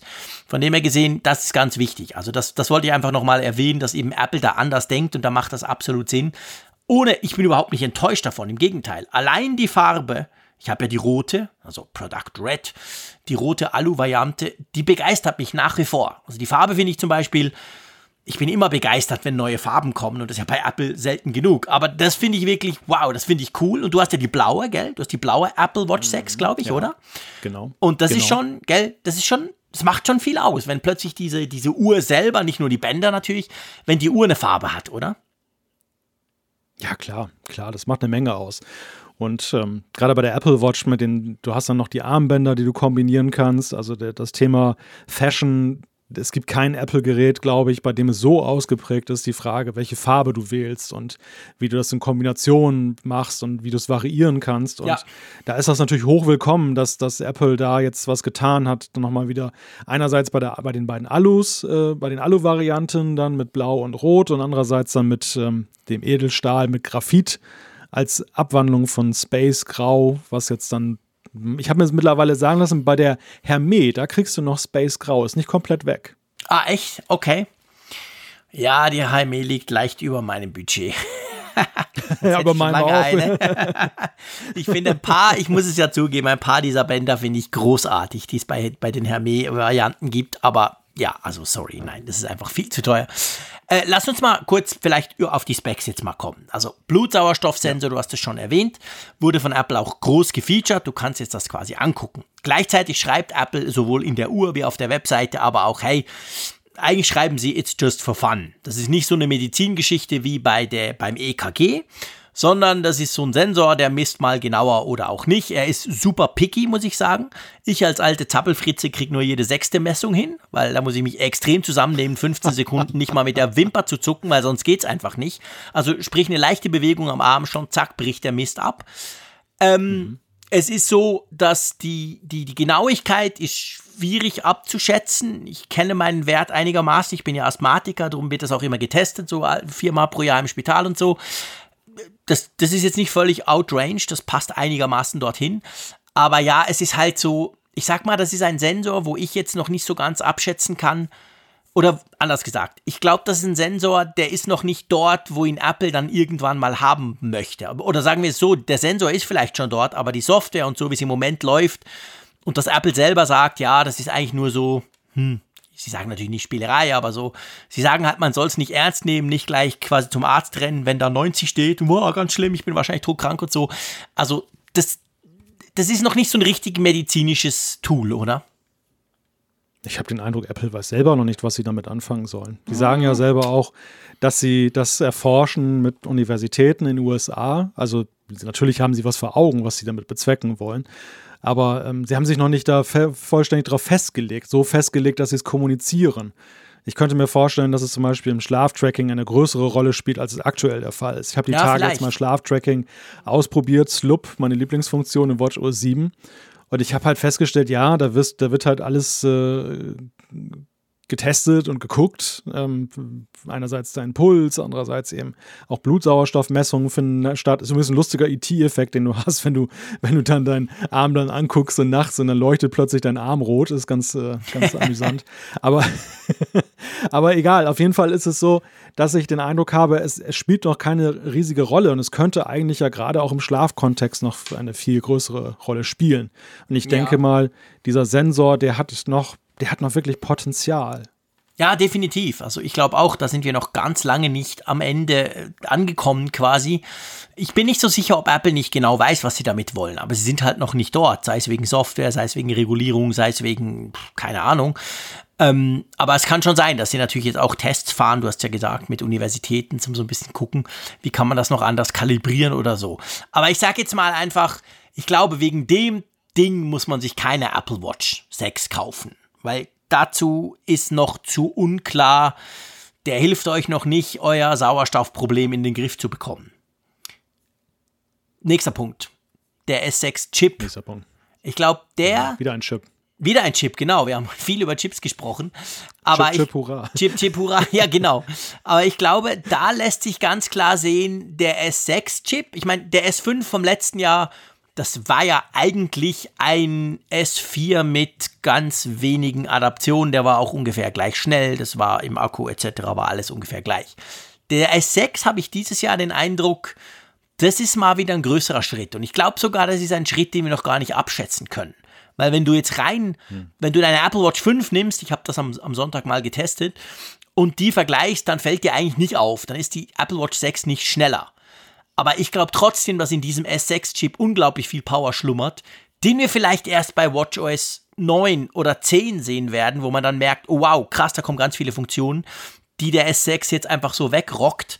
In, also im Moment spielt das noch gar nicht so eine Rolle, aber ich glaube, das wird super wichtig.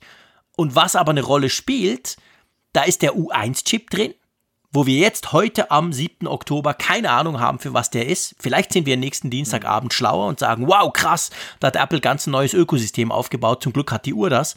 Das wissen wir jetzt halt einfach noch nicht. Was aber schon spannend ist, ich habe es jetzt noch nicht testen können, weil ich den Unterschied noch nicht in einem großen Update oder so gemerkt habe. Aber gell, der, die, die Apple Watch 6, die kann 5 GHz WLAN, oder? Das konnten ja die vorher nicht. Genau. Nein, konnten die nicht. Also sprich, wenn ich zum Beispiel ein Update runterlade, ihr wisst, Klammer auf, der Freak nervt sich immer, weil das 12 Trillionen Stunden dauert, dann ist es jetzt wahrscheinlich schneller, oder? Wenn ich ein 5G Gigahertz Netzwerk zu Hause habe, was ich natürlich habe. Ja, der Vorteil ist natürlich, dass du gerade in Gegenden, wo du viele Netzwerke hast, die 2,4 Gigahertz ähm, haben, auf der einen Seite ist das eine geringere Bandbreite, ja. ein geringeres Spektrum, was zur Verfügung stellt, steht. Andererseits ist es halt auch die in Anführungszeichen Trägerwelle, auf der halt dann die ganzen alten WLANs auffunkeln, ja, genau. also die, die etablierten Total und verstopft. natürlich auch viele Smart Home Geräte ist verstopft, genau. Und du hast natürlich den Vorteil dann jetzt gerade mit Blick auf Updates, dass es dann potenziell schneller gehen kann. Dafür ist es allerdings auch nicht so reichweitenstark. Gerade Wände ja. sind ein Hemmnis bei 5 Gigahertz. Äh, deshalb äh, betreibt man ja auch gerne das dann im koexistierend, dass man 2,4 und 5 Gigahertz nebenher betreibt bei den Wi-Fis. Ja. Beim U1-Chip wissen wir natürlich noch nicht so richtig, wo die Reise hingeht. Ist ein ähnlich wie fast beim Blutsauerstoffsensor. ähm, mhm. Ja, wir haben Car-Key, aber ähm, Ah, stimmt, mein neuer BMW, ist, der jetzt dann gleich kommt, den kann ich damit ja aufschließen. Den kannst du jetzt ich mit der vergaß, Uhr aufschließen. Genau. Ja, siehst du, siehst du. Ja, siehst du? Beim, beim, S6, beim S6 habe ich tatsächlich den Eindruck, dass die Apps noch wirklich so ein bisschen smoother öffnen. Echt? Gegenüber dem S5. Ja. ja. Ja, ich habe es lustigerweise bei den Einstellungen das Gefühl gehabt. Inzwischen sind ja die auch recht komplex bei, bei, bei der Apple Watch. Also wenn du da auf das Einstellungen stimmt, gehst, ja. das sind ja auch schon einige. Da hatte ich auch den ja. Eindruck, das macht quasi zack und dann sind, ist diese riesenlange Liste da.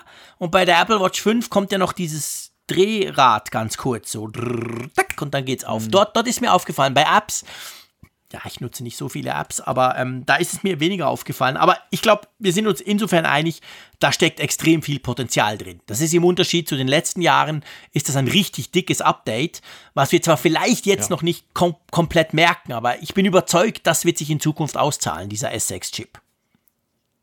Ja, klar, also gerade mit Blick jetzt auf künftige WatchOS-Versionen ähm, bist du natürlich jetzt dann in der ersten Reihe dabei, wenn ja. es darum geht, neue Features zu implementieren. Da kann es eben auch sein, dass, dass wir nächstes Jahr schon irgendwelche Sachen sehen, die gehen dann halt eben nicht auf allen zurückliegenden Watches, mhm. sondern eben dann bist du dann mit der Series Action ziemlich gut dabei. Ja, ganz genau. Dann, äh, die Farben hatten wir schon. Also wir haben neben dem üblichen bis jetzt eben noch Blau und Rot sozusagen. Äh, Blau, glaube ich, das, du kannst mich korrigieren, ist die Farbe, die natürlich ein bisschen besser zu allen Bändern passt. Bei Rot, ich hatte es auch, mhm. auch schon gesagt, bei Rot ist es so, ich finde es unglaublich schön, mir gefällt es riesig, aber meine gigantisch große, viel zu teure ähm, Bandsammlung, muss ich sagen, da passen jetzt viele Bänder einfach schlicht und ergreifend gar nicht mehr. Vorher war es so, ich hatte entweder die silbrige, also die, die ähm, Edelstahl-Variante in Silber oder ich hatte, glaube ich, Alu in Schwarz. Das waren so die beiden, die ich jetzt die letzten paar Jahre immer so hatte bei den Apple Watches. Und da hat eigentlich jedes meiner Bänder irgendwie dazu gepasst. Ja, ich hatte auch noch Gold mal, Edelstahl in Gold, das war auch cool. Aber sonst hat immer so alles gepasst. Und jetzt bei der roten, die ich habe, stelle ich wirklich fest, also wenn ich ganz, wenn ich wirklich so ein bisschen fashionmäßig unterwegs bin, muss ich eigentlich sagen, die zwei, drei roten Bänder, die ich habe, die passen. Also Sportband, das kam zum Beispiel dazu. Ist zwar nicht genau das gleiche Rot, weil das Rot der Uhr ist so ein bisschen gedeckt und das Sportband ist mehr so knallig Ferrari-Rot, aber das geht, das passt. Aber viele andere Bänder, dann, dann noch die ganz dunklen. Ich habe so ein paar schwarze Loop-Bänder. Aber der Rest passt eigentlich nicht, sieht komisch aus. Also das, glaube ich, muss man bedenken. Sollte man sich die rote kaufen, also die Product Red, die ist schwierig zu kombinieren. Ja, klar, Rot ist natürlich auch ein Statement und gerade so ein markanter Schon, Rotton. Mhm. Bei der blauen ist es äh, so, das habe ich ja auch, glaube ich, bei unseren ersten Eindrücken schon gesagt, dass, die, dass dieser, dieser Blauton, der hat mich überrascht dadurch, dass er dunkler ist, als ich ihn erwartet hätte. Mhm. Also ich habe natürlich kein, kein Babyblau jetzt erwartet, aber auf den Bildern sah es schon so aus, als wenn das Blau dann doch eine Nuance heller ist, als es sich präsentiert. Es ist, ist schon dunkel, sehr gell? wirklich so, ja, ja, es geht schon sehr so in das äh, ja, es ist dunkelblau definitiv und es geht mhm. schon über, dass du sagst, unter gewissen Lichtbedingungen erkennst du nicht wirklich auf den ersten Blick, wenn du die Uhr von oben vor allem beguckst, dass es blau ist. Es könnte genauso gut eben auch eine, eine dunkle sein, eine spacegraue Uhr.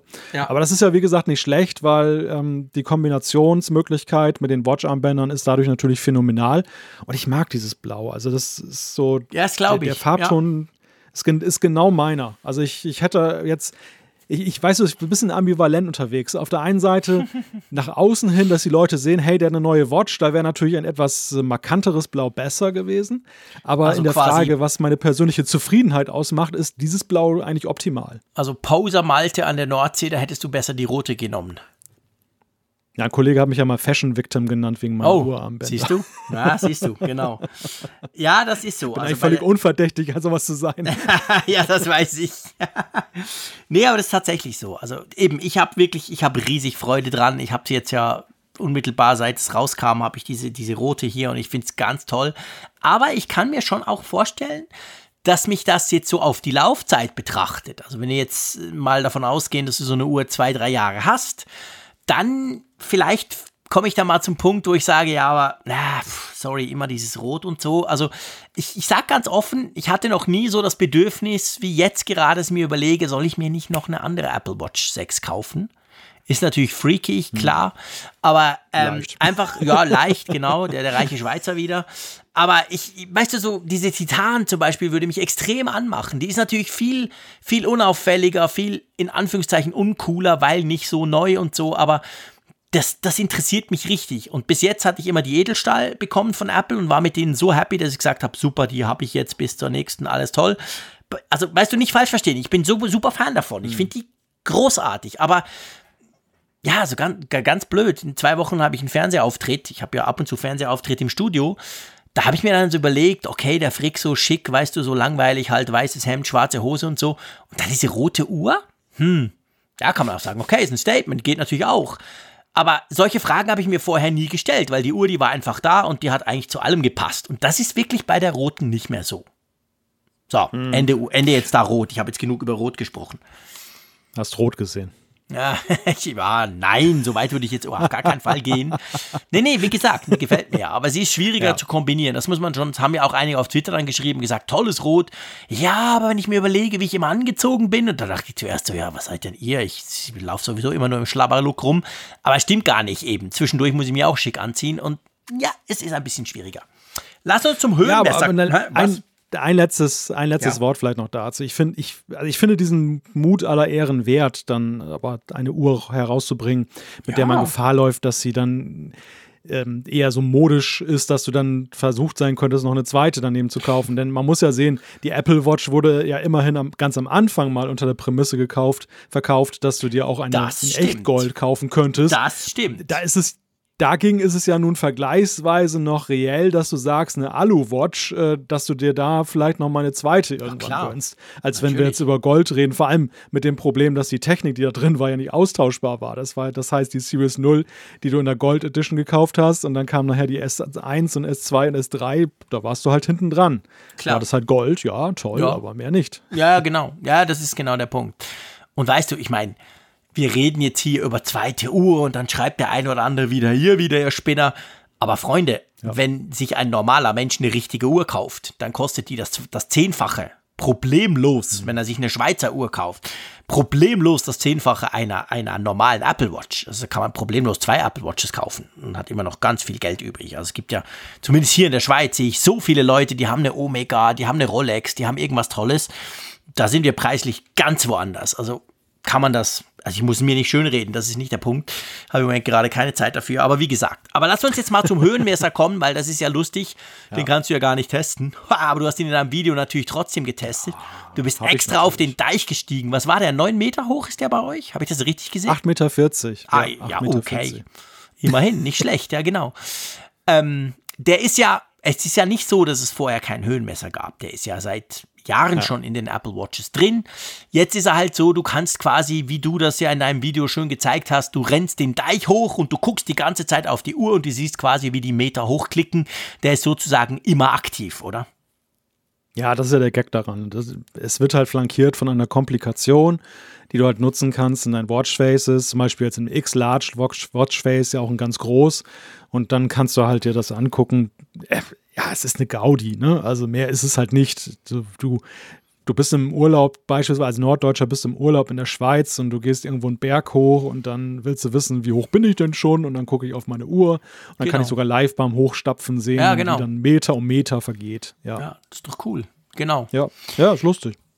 Also, das ist auf jeden Fall wirklich witzig. Ich gehe morgen tatsächlich wandern, so das Wetter denn will. Und dann werde ich mal schauen, wie das da hochklickert. Wer, ob der Höhenmesser schneller hochgeht als meine Energie runter. Das werden wir morgen mal testen. ich fürchte nicht, aber wir werden es sehen. ähm, dann das hellere Always-On-Display wird ja auch teilweise kontrovers diskutiert von vielen, die sagen, ich sehe ja gar nichts. Ich sehe da extrem viel.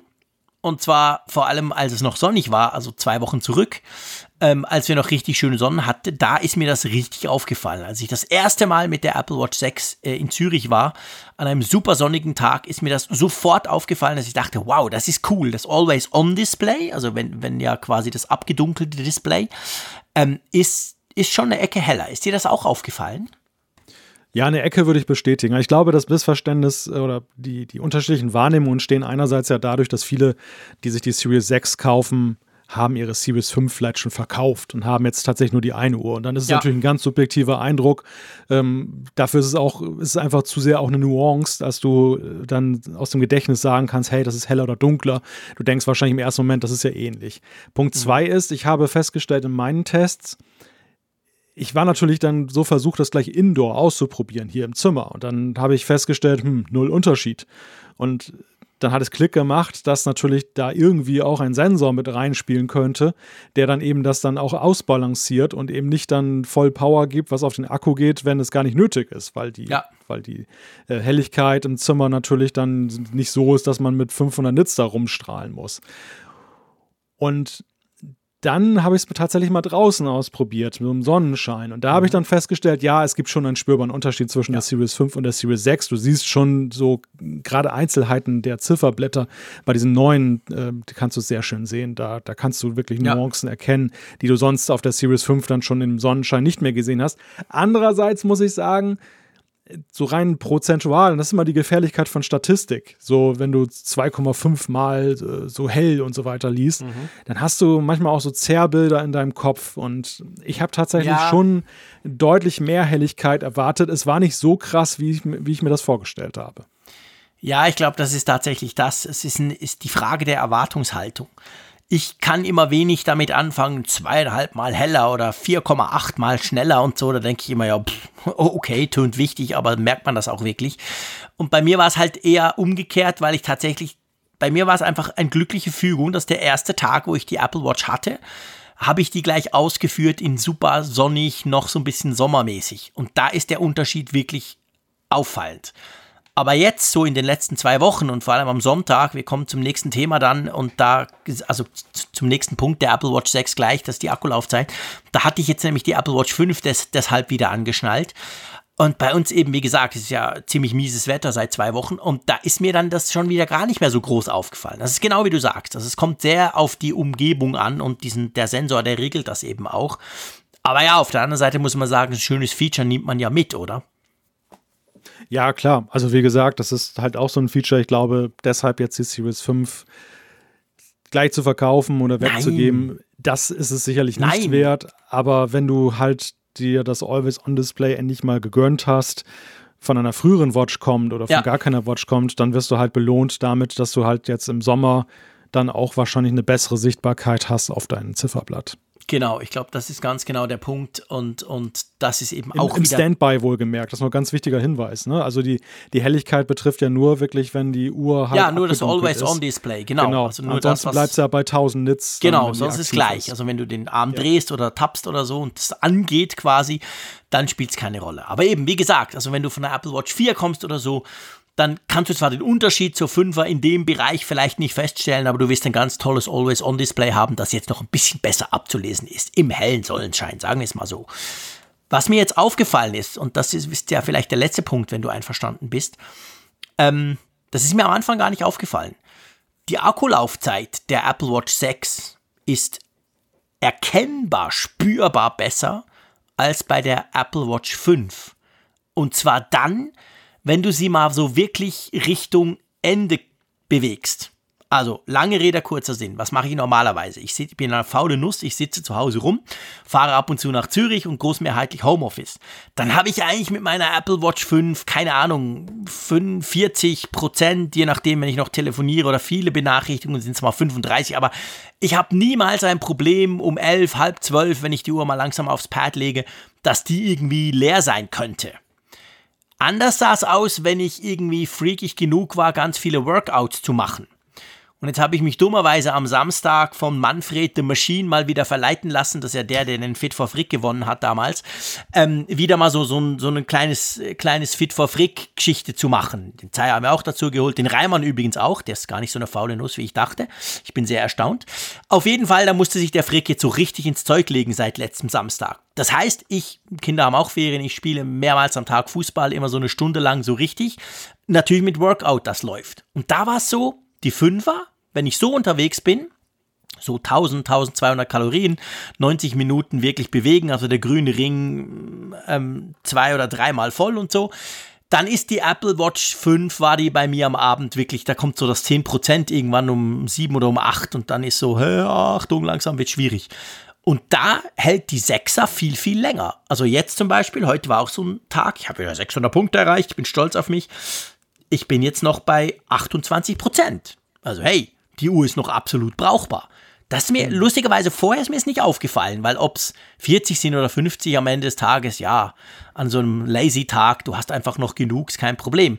Aber wenn du sie so ein bisschen stresst, wahrscheinlich auch wenn ich viel telefonieren über die Uhr würde, da glaube ich schon, der S6, der ist noch mal eine Ecke sparsamer geworden, oder? Ja, ich wollte gerade sagen, da, da sehen wir das erste, die erste Entfaltung der Fähigkeiten ja, genau, des S6, genau. nämlich in der Gestalt, dass er effizienter ist. Denn es ist ja so, Apple sagt zwar, ja, man hat verlängerte Laufzeiten bei bestimmten Anwendungen. Du hast gerade Workouts gesagt, beim Thema Musik hören ist mhm. es auch so, wobei man sagen muss, es sind so irrsinnig hohe Zeiten, ich glaube elf Stunden oder so. ja, genau. Crazy. So viel Musik, so viel Musik musst du mit der Watch erstmal hören oder auch dann genau. drauf haben, um, um die zu hören. Genau. Aber das, das ist halt so ein Punkt und ich glaube, das spielt natürlich auch noch rein ein wenig so in Richtung Sleep Tracking. Ich habe ja, wie gesagt, die letzten Tage, drei, vier Tage habe ich die Uhr jetzt rund um die Uhr um, mhm. um mal zu gucken, dann eben auch nachts. Und ich habe halt festgestellt, dass mit den früheren Modellen ist das nur bedingt vergleichbar, weil ich dann auch meistens dann andere, oder ich habe definitiv andere Apps ja, benutzt, also Autosleep und so weiter. Ja. Aber es ist schon sehr effizient unterwegs. Ist, meine, meine Sorge war halt, ich habe abends dann vergessen aufzuladen und dann habe ich dann mich einfach hingelegt und dachte, naja, die ist morgen tot, die Uhr. Und das war ja. sie erstaunlicherweise nie. Und sie war noch nicht mal nah dran, dass sie jetzt irgendwie dann äh, rumgelärmt hat, dass sie sagt, sie ist jetzt im Reservemodus oder so. Sie war noch davon entfernt. Ja. Und das ist schon, ist schon beachtlich, wie, wie sie das dann hingekriegt haben. Ja, das stimmt. Das ist tatsächlich so. Da merkt man es natürlich auch. Was da ja auch reinspielt, Apple sagt ja, die Apple Watch 6 lädt schneller, wenn du sie auflädst. Ich bin da so ein bisschen hin und her gerissen. Ich habe es auch probiert, quasi mal so 20 Minuten auflegen, so im Sinn von schnell duschen gehen und so und dann gucken. Ich finde jetzt, also das, was ich mir unter schneller Laden vorstelle, ist halt nicht ganz das, was sich Apple darunter vorstellt, offensichtlich. Also schnell lädt die Apple Watch eigentlich immer noch nicht, weil ja, hey, sorry, der Akku ist so winzig, das könnte doch einfach reinflutschen, Punkt. Aber, aber es ist ein bisschen schneller als bei der 5er und das sagt ja Apple auch, genau deshalb. Sie sagen ja, hey, wenn du wirklich immer das Schlaftracking machen willst mit der Uhr, dann, ja, dann am Morgen kurz mal auflegen, irgendwie am Abend mal kurz auflegen und dann ist gut. Man hört ja von vielen Testern, die auch sagen, ich bin immer so zwischen 20 und 70, 80 Prozent, nie drüber, nie drunter, weil ich sie einfach zwischendurch mal auflege. Ha mhm. Hast du was gemerkt bei der Ladegeschwindigkeit? Also, ich eigentlich nicht so wirklich, oder?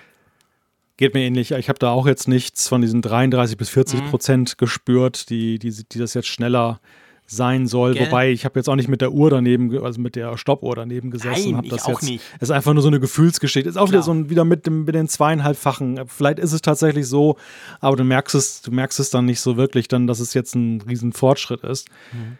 Was, was allerdings schon glaube ich, ein Punkt ist, der dazu führt, dass sie das nicht noch schneller gestalten, weil du das gerade sagtest, ist, ich stelle halt fest, dass die schon ähm, immer ziemlich warm ist, wenn du sie vom Laden ja, das stimmt. teilnimmst. Also ja. das ist schon für die Technik ziemlich anspruchsvoll in dieser Miniaturversion dann eben dieses Management, dass sie dann eben beim, dass sie einerseits schnell lädt, aber auf der anderen Seite nicht überhitzt und dann ja. natürlich Schaden nimmt. Und ja, ich glaube, das ist, das ist so ein bisschen das physikalische Problem, was Apple da auch hat, dann äh, Fast Charge noch schneller zu machen.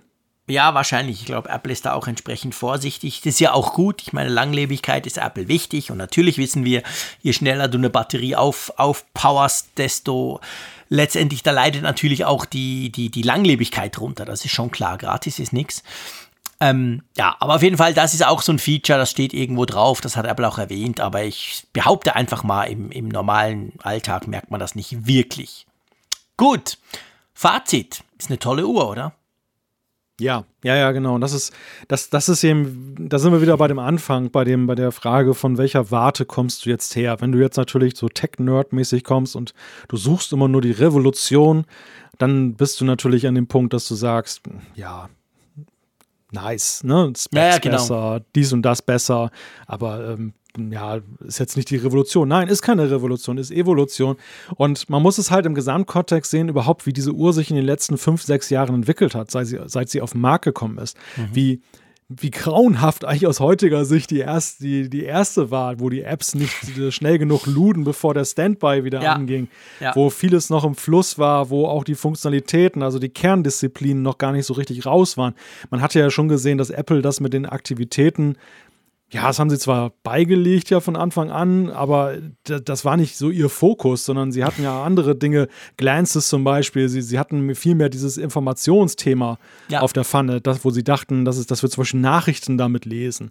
Und das ist ja völlig abhandengekommen, dahingegen, äh, wohingegen dann halt der, die Fitnesskomponente immer mehr an, an äh, Macht gewonnen hat. Ja. Und man sieht halt dann, dass wir hier eine sehr konsequente Entwicklung sehen. Und wenn wir einfach mal diese Uhr jetzt mal betrachten, als wenn wir keine andere jemals davor gehabt haben, dann ist das schon ein sehr beeindruckendes Stück Technik. Gerade eben, weil es so klein ist und so unglaublich viel beherbergt, auch an, an Möglichkeiten. Ja, definitiv, klar. Das ist wirklich so. Also ganz, ganz tolle Uhr, super faszinierend. Und eben je nachdem, woher er kommt, kann das genau die richtige Uhr sein für euch. So, Lass uns von der Hardware mal zur Software rüberkommen, wenn du einverstanden bist. Und zwar geht es um ein Thema, das einige von euch beschäftigt hat in den letzten Tagen. Ähm, es geht um ein Update, das, das ähm, Apple rausgehauen hat vor, glaube ich, ungefähr einer guten Woche, vielleicht ein bisschen länger sogar. Äh, ein Mac OS Update für Catalina und das hat, tja, das hat Probleme bereitet. Und ich war sogar selber betroffen. Aber da stand der schöne Artikel von Heise, den wir verlinken, da gab es den noch gar nicht. Ich musste ein bisschen weitersuchen. Magst du kurz erzählen, was das Problem war? Ja, das Problem war, dass es augenscheinlich mit einem Systemdienst ähm, Accounts mhm. SD ähm, oder Accounts D, ähm, der lief so ein bisschen irre. Der hat dann halt ist gut. der hat die CPU-Last dann hochgetrieben auf 400 bis 500 Prozent laut dem mhm. Bericht. Und äh, das hat dann das System dann bei den Nutzern unbenutzbar gemacht. Also die, ja, lahmte ja, einfach dermaßen, ja. es ging dann nichts mehr. Wie war, wie war denn das bei dir? Also unbenutzbar ist natürlich mal ziemlich hart. Das klingt jetzt so, von wegen ging gar nichts mehr. Wie bist du da noch rangekommen dann? Ja, das war wirklich so. Also ich hatte ja gerade in der Zeit, habe ich ja im Moment gerade immer noch, ihr habt es vielleicht mitbekommen, ähm, mein iMac Pro, der, der war ja kaputt. Der hatte ja ein, ein Viech hinter dem Glas, irgendeine so Mücke oder so. Völlig crazy. Die, haben den, die mussten das Display komplett austauschen auf Garantie. Und ich hatte aber glücklicherweise zur gleichen Zeit den iMac 2020 in der 10-Core Schieß mich tot, äh, mattes Display etc. Edition bei mir zum Test. Und ich hatte den da, ich hatte den aufgesetzt, war alles super. Ich habe damit YouTube-Videos geschnitten, ich habe damit ganz normal gearbeitet und plötzlich das war letzten, lass mich mal, lass mich kurz, das muss irgendwie, ja, eine Woche her sein, plus minus. Ja, genau, nee, letzten, also Montag vor einer Woche, vor zehn Tagen war das genau.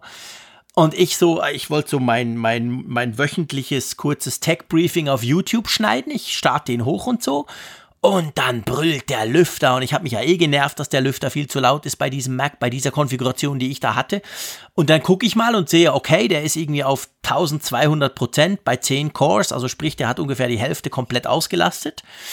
Ähm, und man konnte schon noch, also es war einfach so, du konntest immer wieder was machen. Also du konntest irgendwie im Chrome einen Tab öffnen und dann ging der Tab auf und danach ging gar nichts mehr. Und er hat gesurrt und geschrien und gelüftet und er war heiß. Und da musstest du wieder so ein bisschen, ah, was passiert denn jetzt? Ah, okay, ich muss mal Systemsteuerung öffnen. Hm, ich drücke drauf. Eins, zwei, drei, vier, zack. Und dann ging sie auf.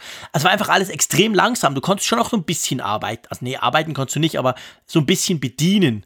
Dann habe ich halt auf dem anderen Mac kurz gesucht und gesehen, okay, das gab ganz viele, ganz viele Ideen mit quasi Abmelden von iCloud und hier und da und so. Und dann war es so, es gab dann schon an diesem Montag ein Update von Apple, das aber nicht über die Systemsteuerung Aktualisierung kam. Das musstest du quasi bei Apple selber runterladen. Und das hat bei meinem iMac dann tatsächlich geholfen. Ich habe dieses Zusatzupdate zu macOS 10.15.7 installiert und dann war es weg. Einmal Neustart war gut. Weil das Crazy an, dieser, an diesem Problem war, dann als erstes machst du ja mal einen Neustart. Weil du denkst, irgendjemand dreht durch, der Chrome-Browser spinnt, was auch immer. Da machst du ja mal einen Reboot. Und danach war es wirklich so: Reboot, anmelden, der Mac startet hoch, das, der, der, der Homescreen ist da, du, du startest die erste App und in dem Moment fängt er wieder an. Also das hat nichts genutzt. Du konntest ihn abstellen, anlassen, das war immer wieder zack da. Und bei mir hat das Update dann geholfen. Bei anderen im Netz habe ich gesehen, hat es geholfen, sich von der iCloud abzumelden. Dann ging es auch, weil dieser Accounts.d offensichtlich der Prozess ist, der irgendwie die ganze iCloud-Synchronisierung auch handelt. Es gab so verschiedene Workarounds. Ich habe aber auch von Leuten gelesen, einer hat mich auf Twitter angeschrieben, bei denen hat gar nichts geholfen. Also da war der Mac schlicht und ergreifend unbrauchbar. Und Apple hat ja inzwischen jetzt dieses Update über ganz normal Systemsteuerung nochmal rausgebracht. Und dann ist, glaube ich, jetzt ist das Problem Stand heute am 7. Oktober gelöst. Aber das war schon heftig. Also ganz ehrlich gesagt, der Mac war unbrauchbar. Albtraum. Ja, wirklich Albtraum. Also ich meine, mhm. eben, es ist ja halt unser Mac, wo wir alles drauf machen. Also es ist ja nicht, ich sag mal, das ist nicht das iPhone 11 und ich habe noch zwei andere Geräte vielleicht oder das iPad oder das. Es war wirklich so, boah, shit, was ist denn jetzt los? Also ich habe schon lange nicht mehr gegoogelt nach Mac-Problemen, aber da war ich schon mal schnell eine Stunde dran. Und du hast viel gelesen, die das auch haben, aber wenig gelesen, was hilft. Und das gibt dann immer so, das macht mir dann immer so ein bisschen Bauchschmerzen. Also jetzt, Stand jetzt, sollte es eigentlich geklappt haben, weil offensichtlich war das so, dass irgendwie ein Update, irgendwas hat nicht richtig funktioniert. Hm. Und, und jetzt, jetzt geht's wieder. Und beim Mac OS Mojave, also beim älteren 10.14, da war es ja auch so, da kam ein Sicherheitsupdate, das hat ihn quasi auch gekillt und das hat dann Apple sogar wieder zurückgezogen, das Update und dann glaube ich nochmal irgendwas released. Also da war, da war einiges im Argen jetzt letzte Woche bei Mac, muss man wirklich sagen. Witzig ist halt, dass nicht alle betroffen waren. Du hattest nichts, oder? Bei mir ist das nicht äh, eingespielt worden, aber das kann natürlich ah. sein, dass äh, ja, die automatische Routine, mhm. die das macht, dann nicht gegriffen hat, weil ich vielleicht gerade beschäftigt gehabt. war. Ja, ja, ja habe ich auch gedacht, als ich das gelesen weil, habe. Weißt du, ich habe also, mich dann so gefragt, mh. ist das von jedem Mac, also braucht er blöd gesagt immer ungefähr 60 Prozent der, der, der möglichen Leistung? Oder war ich noch glücklich, weil ich habe ja den super duper 5000 Franken Mac mit 10 Cores und Grafikkarte, schieß mich tot. Ich hatte ja den schnellsten Mac, den es gibt, den schnellsten iMac bei mir. Und ich habe mich dann gefragt, kann ich noch so halbwegs arbeiten? Und konnte ich zum Beispiel dieses Update noch einspielen bei mir, weil der Mac so schnell ist und bei anderen, die sind dann komplett blockiert?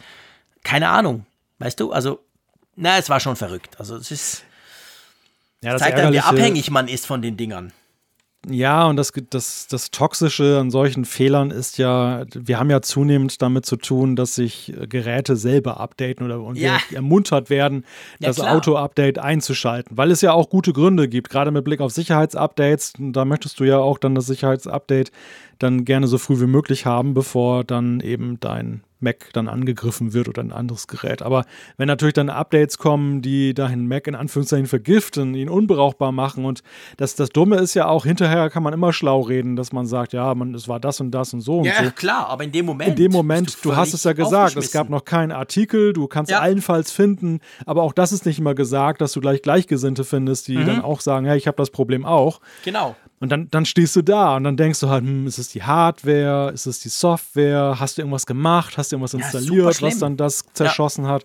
Und das kostet dich so viel Produktivzeit ja. und das ist halt einfach tierisch ärgerlich. Ja, und das Problem ist halt, ich, ich bin mir natürlich bewusst, ähm, solche Dinge können immer wieder passieren, aber das große Problem ist wirklich, ähm, eigentlich sagen wir ja immer allen, hey, installiert die Updates, weil die sind wichtig. Da kommen, da werden richtige Fehler behoben, da werden Sicherheitslücken gepatcht und so weiter. Also schmeißt das drauf. Aber ganz ehrlich gesagt, wenn dir sowas mal passiert, und es passiert halt ab und zu, vielleicht einmal im Jahr, vielleicht nur alle vier Jahre, aber wenn dir sowas mal passiert, also ich merke es bei mir selber, jetzt bin ich natürlich jetzt bin ich ganz vorsichtig beim nächsten Update. Mhm. Ob ich da einfach so ja. wie sonst selbstverständlich, ja, logisch drauf, komm, schnell mal, zack, ich gehe einen Kaffee holen und danach arbeite ich weiter. Weil das hat mich, du sagst, das hat mich den Montag den halben Morgen gekostet. Ich hatte Ferien, spielt nicht so eine Rolle, aber ja, es war wirklich ein Problem. Und da ist man dann halt sofort natürlich in dieser, in diesem Ding, wo du denkst, ja, ich warte lieber noch mit Updates. Also es komprimiert so ein halt bisschen das Gefühl, das, äh, komprimiert das Gefühl, dass man Updates sofort einspielen sollte. Es ist natürlich dieses klassische Flugzeugabsturz. Äh, ja, logisch. Ne? Also Klar, natürlich. Du, du, du, siehst ja immer in den Nachrichten, ein Flugzeug ist abgestürzt und sofort hast du ein mulmiges Gefühl. Äh, dabei heben tausende Flugzeuge jeden ja, Tag dann da ab, genau. ohne abzustürzen. Und so ist das ein bisschen auch. Es gab ja, wir hatten das ja auch schon mal beim iPhone, glaube ich, erlebt, dann, wo irgendwelche Geräte gebrickt waren durch ein Update, was dann auch von Apple zurückgezogen war.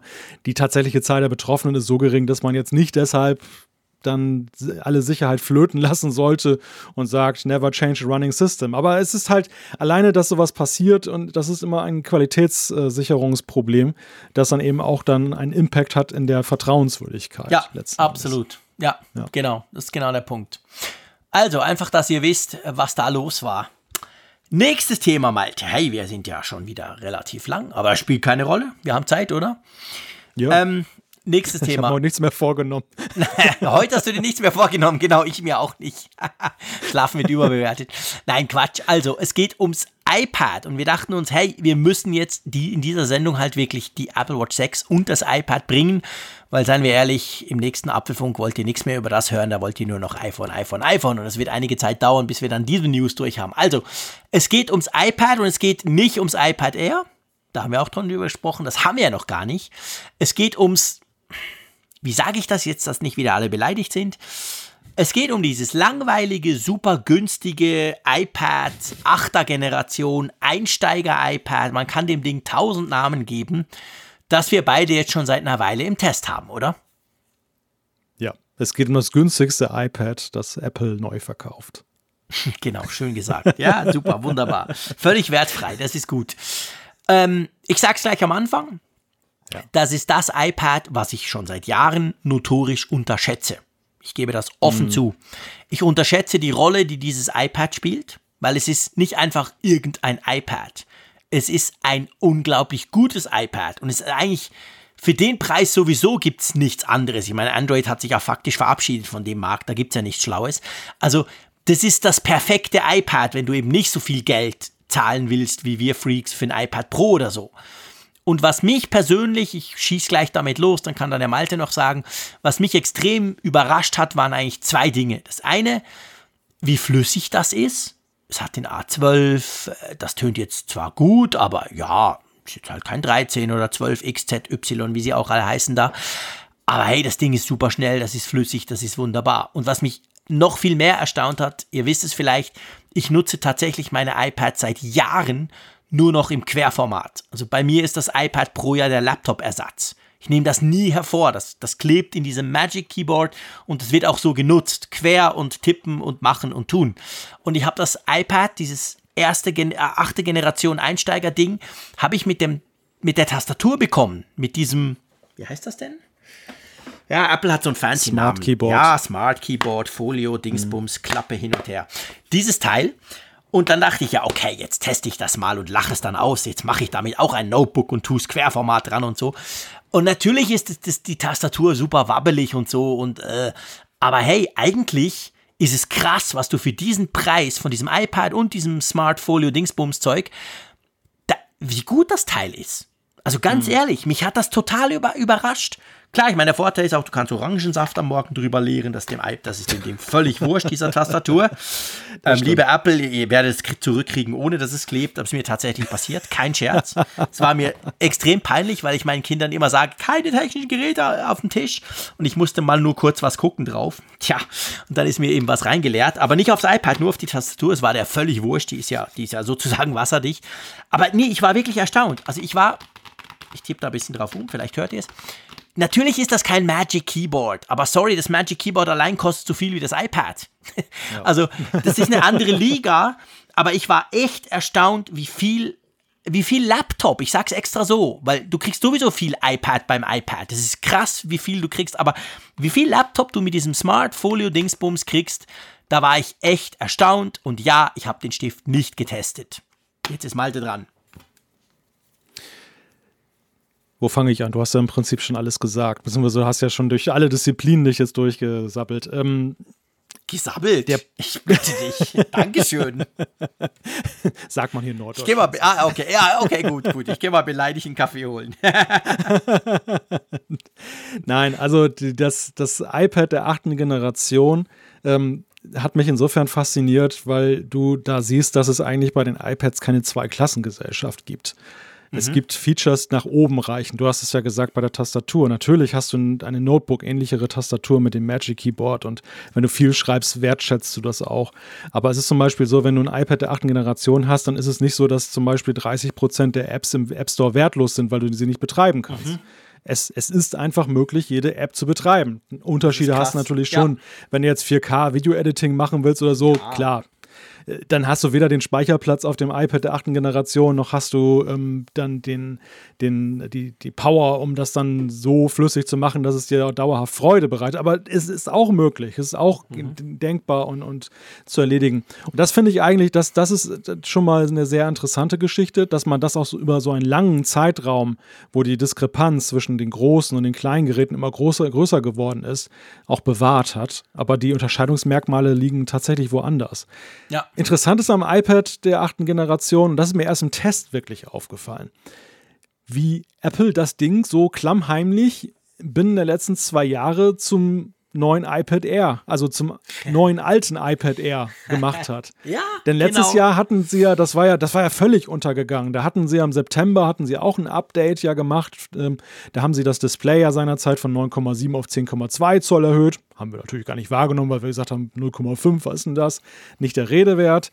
Ähm, sie haben ja dann die, die Tastatur dann äh, ermöglicht, das Jahr davor den Pencil. Und das Kuriose ist, sie haben ja den, das Upgrade auf den A11 völlig ausgelassen. Also wir hatten ja tatsächlich in der siebten Generation noch diesen A10 äh, Fusion Chip da drin, der schon in der sechsten Generation steckte. Ja. Und jetzt haben sie das ja nun gleichgezogen kurioserweise auch mit dem iPad Mini, was schon den A12 drin hatte. Also mhm. das, das Einsteiger-iPad war, war, ja auch teurer. Das iPad Mini ist ja, ja teurer als das Einsteiger. Genau, das ist teurer. Ja, ja. richtig. Und äh, das haben sie jetzt gleich gezogen. Und wenn man mal guckt, also wer jetzt ein neues, altes iPad Air sucht, der kriegt dann halt im iPad dann das alte iPad Air zum günstigen Preis.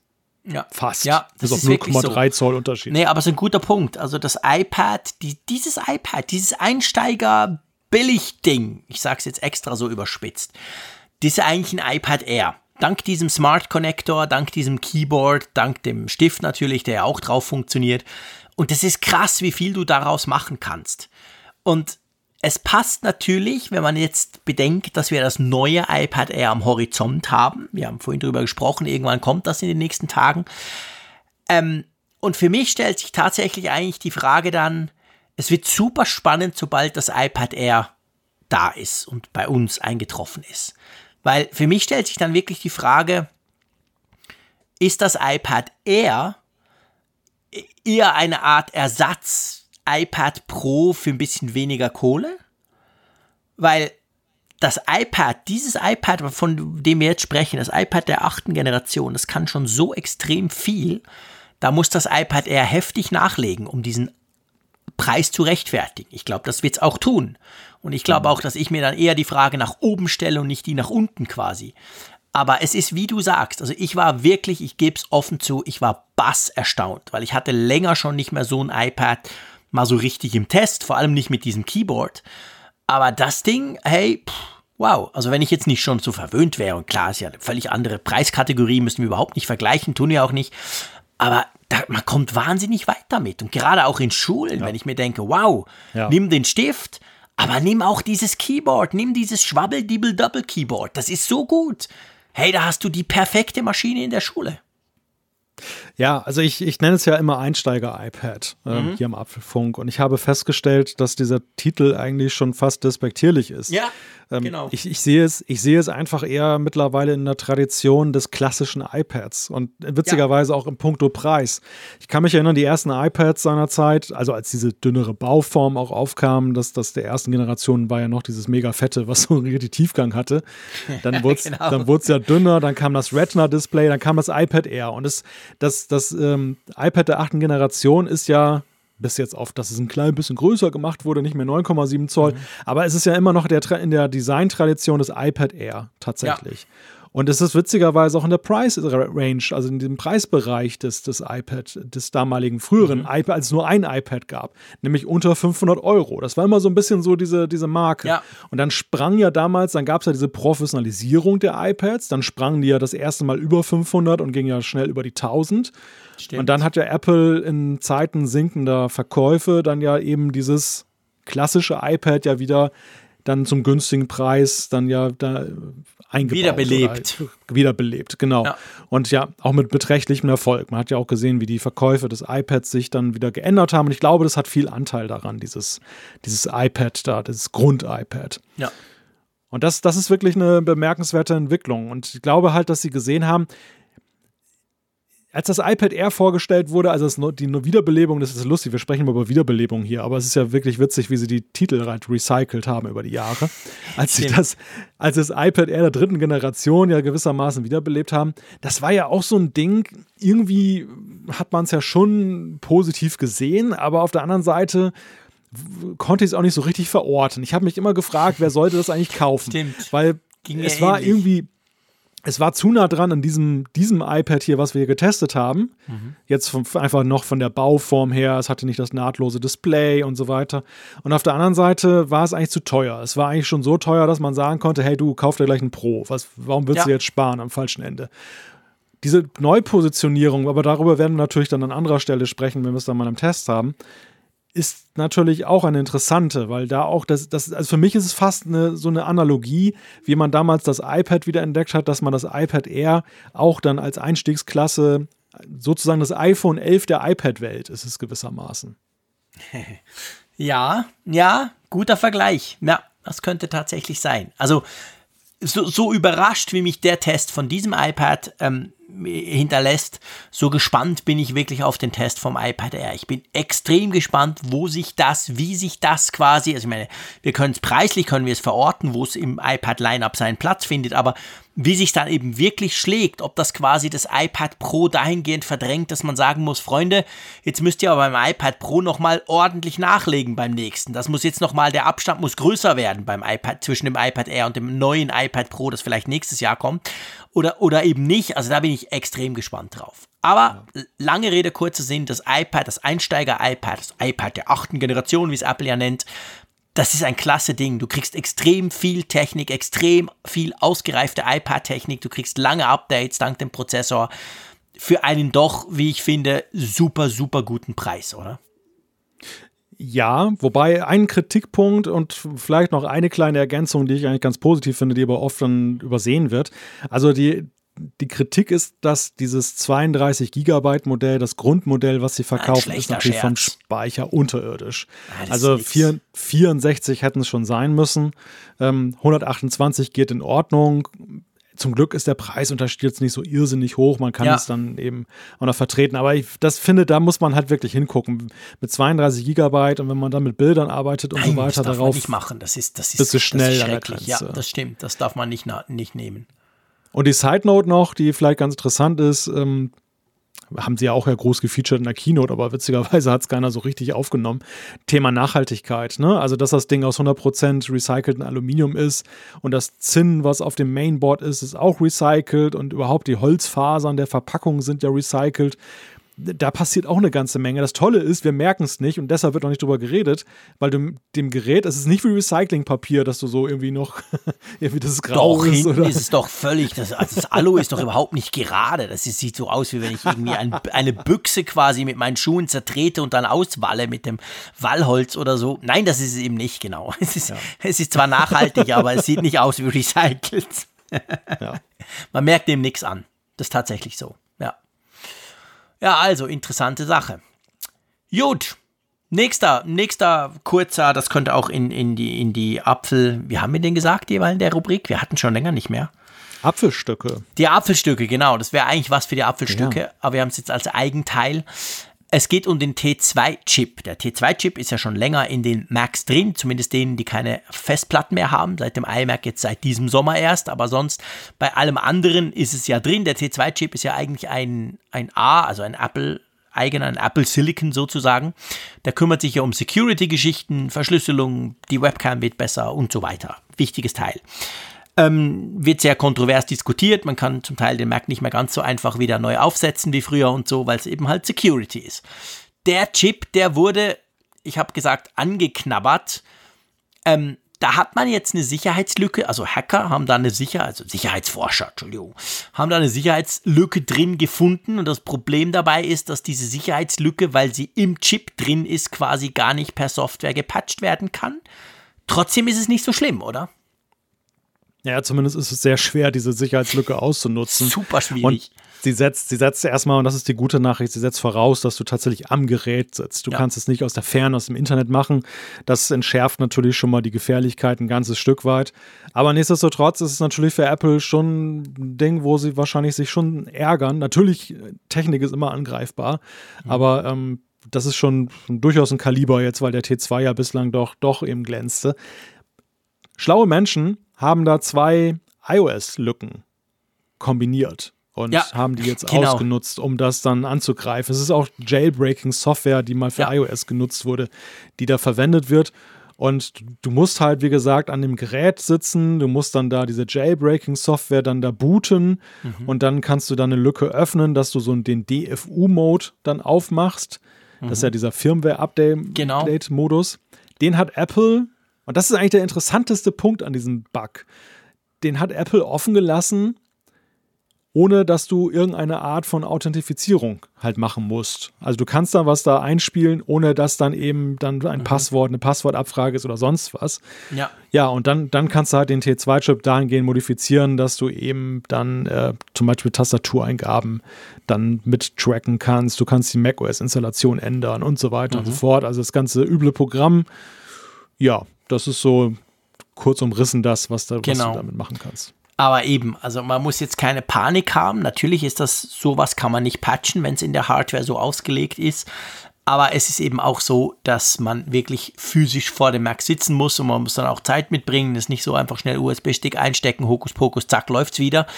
Ähm, von dem her eher eine akademische Sicherheitslücke.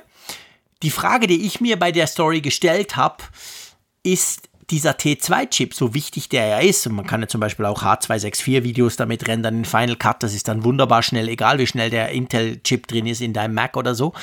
Aber wahrscheinlich, oder? Wenn jetzt dann Apple Silicon Macs kommen, da braucht es ja dann diesen T2-Chip gar nicht mehr. Das ist ja jetzt nur so eine Brückentechnologie zwischen Intel und eben Apple Silicon.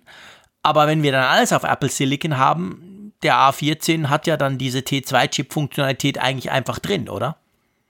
Ja, die Vermutung liegt nahe, denn ja. das geht ja am Ende darum, dass man auf ARM-Qualitäten genau. sozusagen da setzt, genau. die man eben verbunden hat mit Intel-Prozessoren. Und in der Tat, ähm, entweder implementiert man es wirklich in den Apple Silicon selbst ja. oder man hat zumindest auf dem Mainboard eine andere, anders geartete Art von Chip, weil man ja jetzt nicht mehr ein vollständiges, eine vollständige ARM-Prozessorwelt mhm. sozusagen da haben muss. Ja. Genau, genau. Also, dann noch ein letzter Punkt, bevor wir zu der Umfrage der Woche kommen. Ähm, die US-Politik, die sind ja jetzt gerade am Tagen. Gerade auch geht es ja darum, so die Übermacht der Tech-Konzerne so ein bisschen zurückzubinden. Da war heute Nachmittag eine große Anhörung wieder vor dem Kongress und so. Und da gibt es jetzt auch eine Idee rund um diese Geschichte rum, dass man den App Store als eigene Firma laufen lassen soll. Habe ich das richtig verstanden? Ja, das ist korrekt. Ähm, es gab ja diese Anhörung, wo ja auch Tim Cook, wir hatten ja hier im Apfelfunk mhm. darüber gesprochen, seinerzeit gehört wurde. Und wir hatten das ja ein wenig analysiert und hatten auch gesagt, wir verfolgen das Thema natürlich weiter, wenn ja, es irgendwelche genau. Fortschritte gibt. Und dieser erwartete Fortschritt, der ist halt gekommen. In den USA wird das gerade hoch und runter diskutiert, dass ein 450-seitiges Dokument jetzt dann vorliegt, das dann von den Demokraten da im, im, ähm, okay. im dortigen Abgeordnetenhaus dann eben dann auch maßgeblich dann geschrieben wurde. Ja. Darin wird dann halt ihre Position dargelegt, was sie halt jetzt aus dieser ganzen, ähm, dieser ganzen Antitrust-Geschichte halt machen. Und mhm. es war ja schon erwartet worden, dass das Ergebnis mehr oder weniger feststeht, dass man die Firmenchefs dann halt hört, äh, ob sie noch ein gutes Gegenargument liefern, dass aber eigentlich die Stoßrichtung klar ist, wo ja. es hingeht. Und die Stoßrichtung ist halt, wie das ja damals schon mal bei ATT in den USA war, dass man halt so mit Zerschlagung liebäugelt, dass man Monopolstellungen dadurch eben auseinandernehmen will, dass man sagt, es muss eine interne Konkurrenz geben und die findet halt nicht statt in diesen Großkonzernen. Mhm. Betrifft übrigens ja nicht nur Apple, auch man hat auch gesagt, Google sollte eigentlich auch YouTube zu einem eigenen Business machen. Mhm. Das ist natürlich bei YouTube sehr witzig, weil das mal ursprünglich ja eigenständig war und von Google dann gekauft wurde. ja. wäre also ein Schritt zurück. Beim App Store wäre es halt tatsächlich eine Konstruktion, die es so nie gegeben hat. Genau. Die man dann da errichten würde. Ja, und Apple hat auch dann sehr klar und sehr entschieden darauf dann schon reagiert. Also mhm und haben dann nicht um den heißen Brei herumgeredet, sondern haben nochmal klar gemacht ihren Standpunkt und dass sie das natürlich auch nicht akzeptieren werden und dass das alles falsch ist und so. Mhm. Du hast es irgendwann mal so schön gesagt, als wir über die Anhörung gesprochen haben. Einerseits, wie lange die politischen Mühlen mahlen, bis dann überhaupt, ja. wenn überhaupt was dabei herauskommt. Das zweite Thema ist, wir befinden uns ja nun mitten im Präsidentschafts- und auch im, im äh, Senat und, und Abgeordnetenhaus genau. In den USA. Die Republikaner haben sich auch schon dazu geäußert. Die sehen es naturgemäß ein bisschen anders mhm. als die Demokraten und sind da eher auf der Seite der Tech-Konzerne ja. im Sinne von, ähm, das regelt der Markt. Und in diesem Kontext muss man auch diesen Bericht und was da jetzt gerade diskutiert wird, wirklich sehen. Also ich glaube, ja. das ist ein wichtiger Zwischenstep, deshalb ist, lohnt es sich, das hier zu erwähnen. Aber wenn wir über ernsthafte Schritte reden wollen, sollten wir erstmal die Wahlen abwarten, bis dann ein neues Parlament dann da ist, das ab Januar dann in Kraft tritt und dann sehen wir, was dann passiert. Das könnte ja. tatsächlich ernsthafter werden, wenn denn dann was passiert. Ja, genau, das ist ganz wichtig. Also uns ist wichtig, dass wir das auch dass wir das auch besprechen, dass wir das quasi auch als Thema hier drin haben. Aber man muss natürlich im Moment extrem vorsichtig sein, letztendlich bei allem, was darum geht. Es ist halt wirklich Wahlkampf. Da wird gerne auch mal eine Extremposition eingenommen, die dann auch mit durchaus Drohungen gegen Konzerne äh, verbunden sein kann. Aber was dann am Schluss rauskommt, muss man halt abwarten. Und darum müssen wir letztendlich sowieso mal noch zuerst warten aber da ist einiges am Gehen, gerade jetzt heute. Ich habe ganz viele News wieder gelesen, so quasi Zerschlagung der Tech-Konzern und so. Also das geht weiter hier. Das Thema wird uns wahrscheinlich noch lange beschäftigen, selbst wenn da mal ein Entschluss gefällt werden sollte, weil wir alle wissen, das haben wir bei Microsoft damals gelernt, bei den großen Antitrust-Prozessen Anfang der 2000er Jahre, das dauert. Selbst wenn die Politik eine Entscheidung fällt, bis das wirklich durchgezogen wird, falls überhaupt, werden so viele Gerichte darüber gesprochen haben, dass nicht selten der eigentliche Diskussionsaspekt schon gar nicht mehr ein Thema ist, weil das eigentlich schon längst veraltet wird, oder? Ja, deshalb ist auch gut, dass wir das dokumentieren. Dann kann man mal sagen, genau, den Apfelfunk ein bisschen, worum es ursprünglich genau. mal ging. Hey, in 244 hatten wir das schon, Freunde. Da könnt ihr mal reinhören. Ja. Das macht sich ja immer gut, wenn wir zwei alten Opas das sagen können, gell?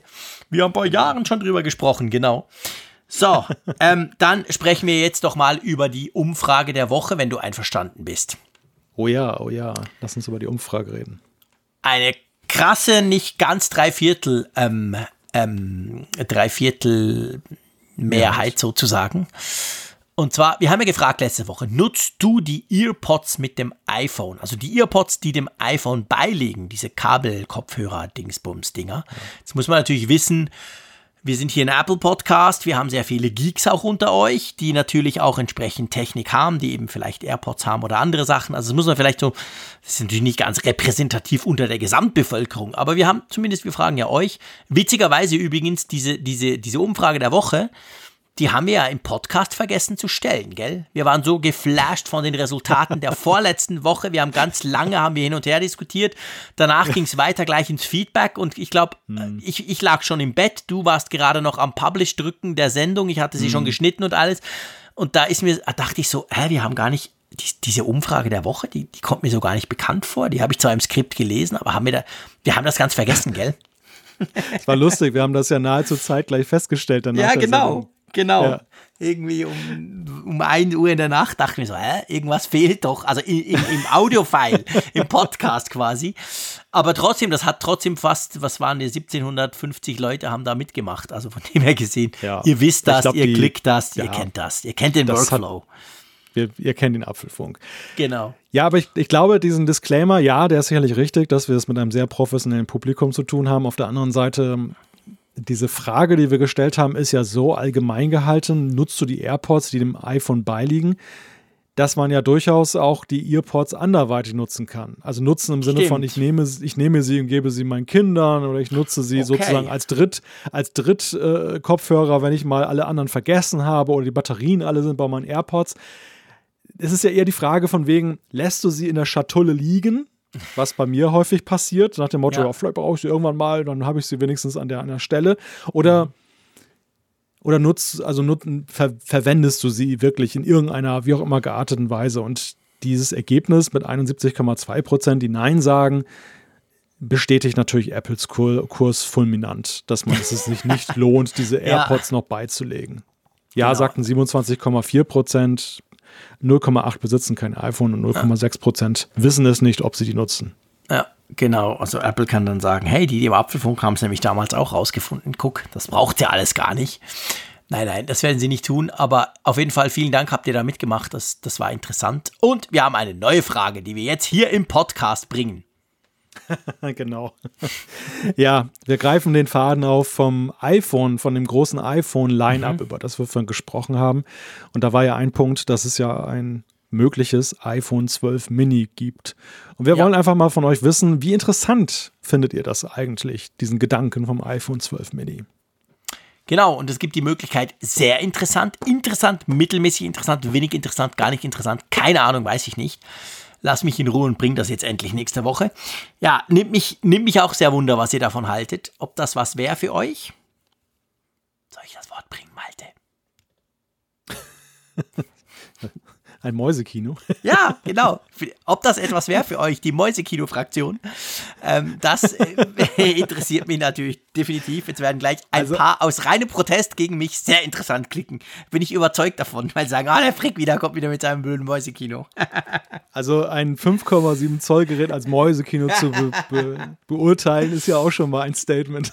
ja, nee, ich habe im Moment, Moment, Moment, ich habe nicht gesagt, dass das iPhone 12 Mini, sollte es dann wirklich kommen und so heißen, sei ein Mäusekino Mäusekino. Ich sag nur, dass die Mäusekino-Fraktion, die die alle auf diesem ah. mini kleinen Mini-Display, kannst du doch eigentlich auch eine Apple Watch nehmen, auf das schwören, ob das was wäre für die. So. Ja, natürlich würde ein 5-Zoll-Gerät. Ich, ich sage ja auch dem neuen iPhone SE nicht mehr Mäusekino.